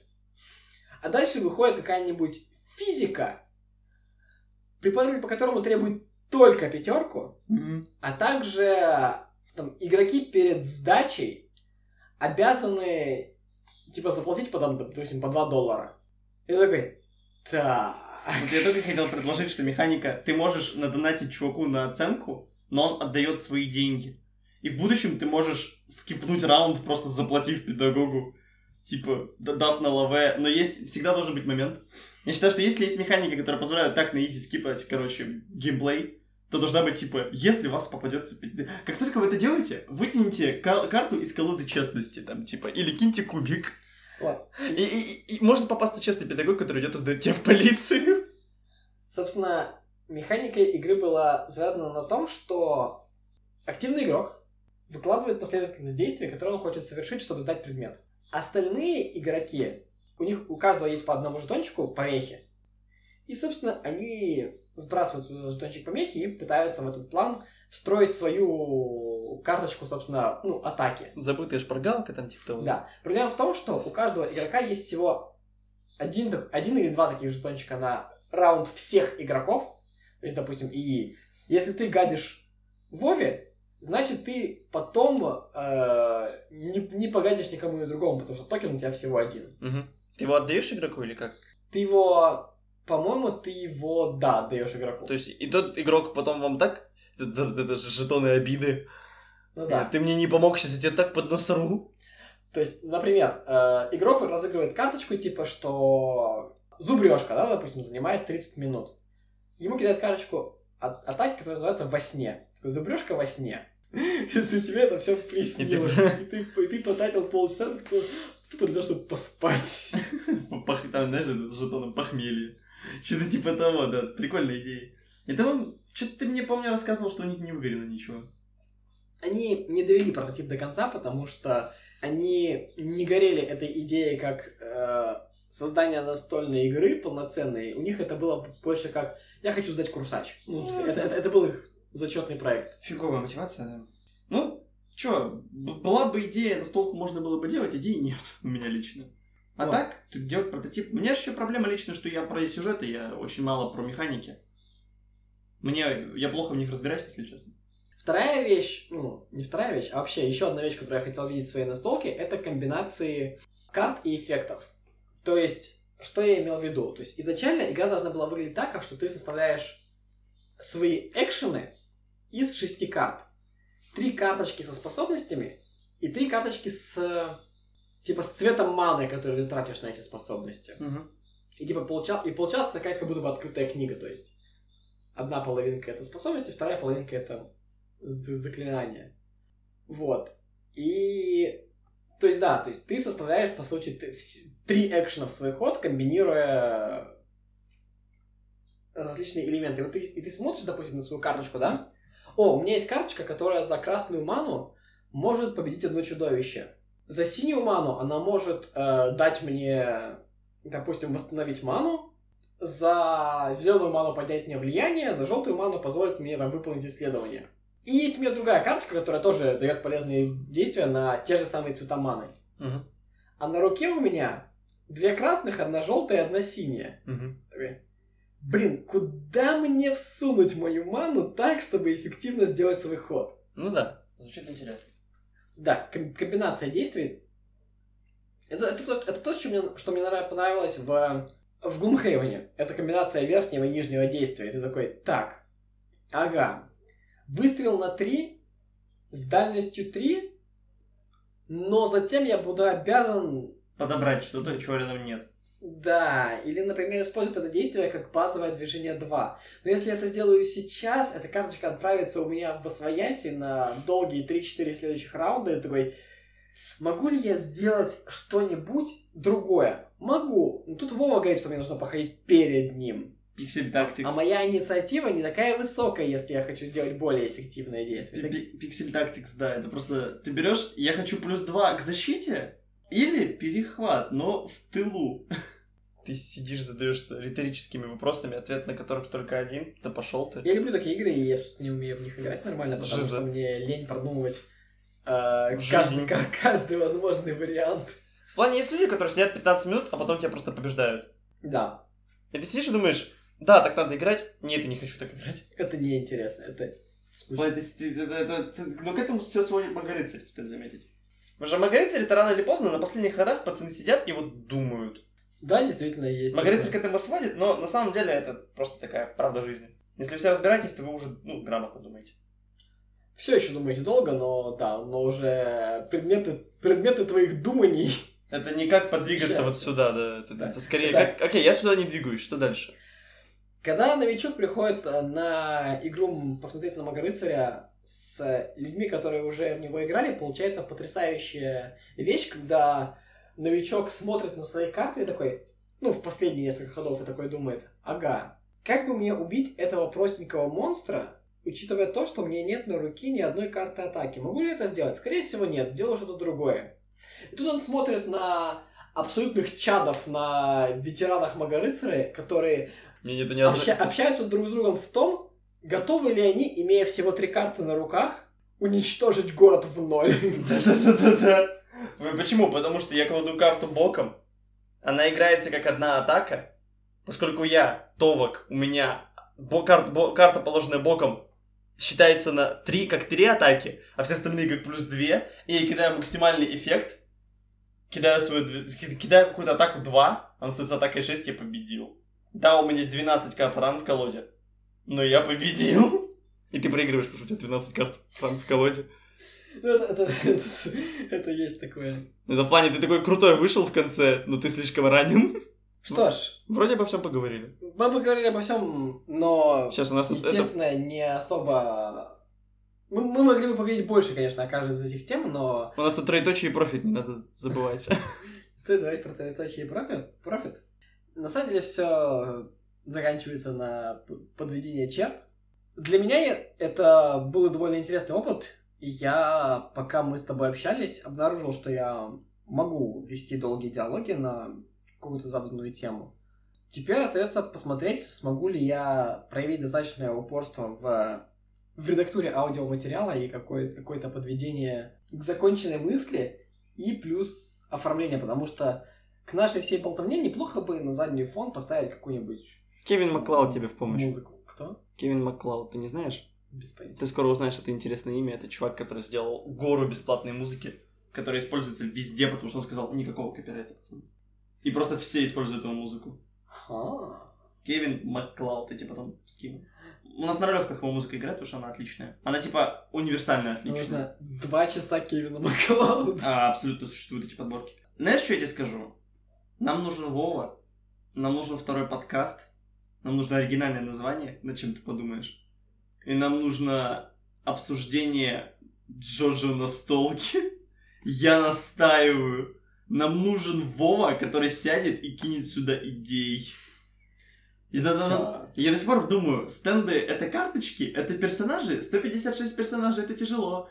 Это, возможно, сменяемые персонажи. Нужно, нужно же добавить какой-то ресурс IQ. Я сомневаюсь, что стоит добавлять каждый стенд из Джорджа, потому что рано или поздно ты натыкаешься на сюрвайв. Дракона фэншуй. Да. Нам нужны, а, как минимум, основные, типа, дифуси, завардо и так далее. Нам нужны, на- нам нужен стенд стики. Нам нужны, знаешь, вот, типа, представь, вот, если множественные стенды представляются несколькими карточками. Sex Pistols! Я просто хочу узнать, как бы должен выглядеть Sex Pistols. Это типа, ты есть ресурс. Собственно, к следующему подкасту обязательно посмотри про настольную игру Unmatched. А всем остальным советую посмотреть Джоджо, да? Не потому что это связано с подкастом, просто советую посмотреть Джоджо. Любой фанат Джорджа рано или поздно станет Совет- смотреть Джорджа. Э, Любители. А, пацаны, хочу познакомиться с аниме. Джо... Не смотрите Джоджо как первое аниме. Надо. Посмотрите что-то хорошее. А потом посмотрите Джоджо. Ладно, тема, связанная с аниме, у нас будет э, в следующий раз. И я не приду на эту тему, потому что я не смотрел ничего, кроме Дезнота и Джоджо, Это уже более чем достаточно. чтобы обсуждать аниме профильно. Ладно, всем А, удачи. Да, эта фраза будет той самой чертой, под которой все подводится. Поэтому до скорых встреч.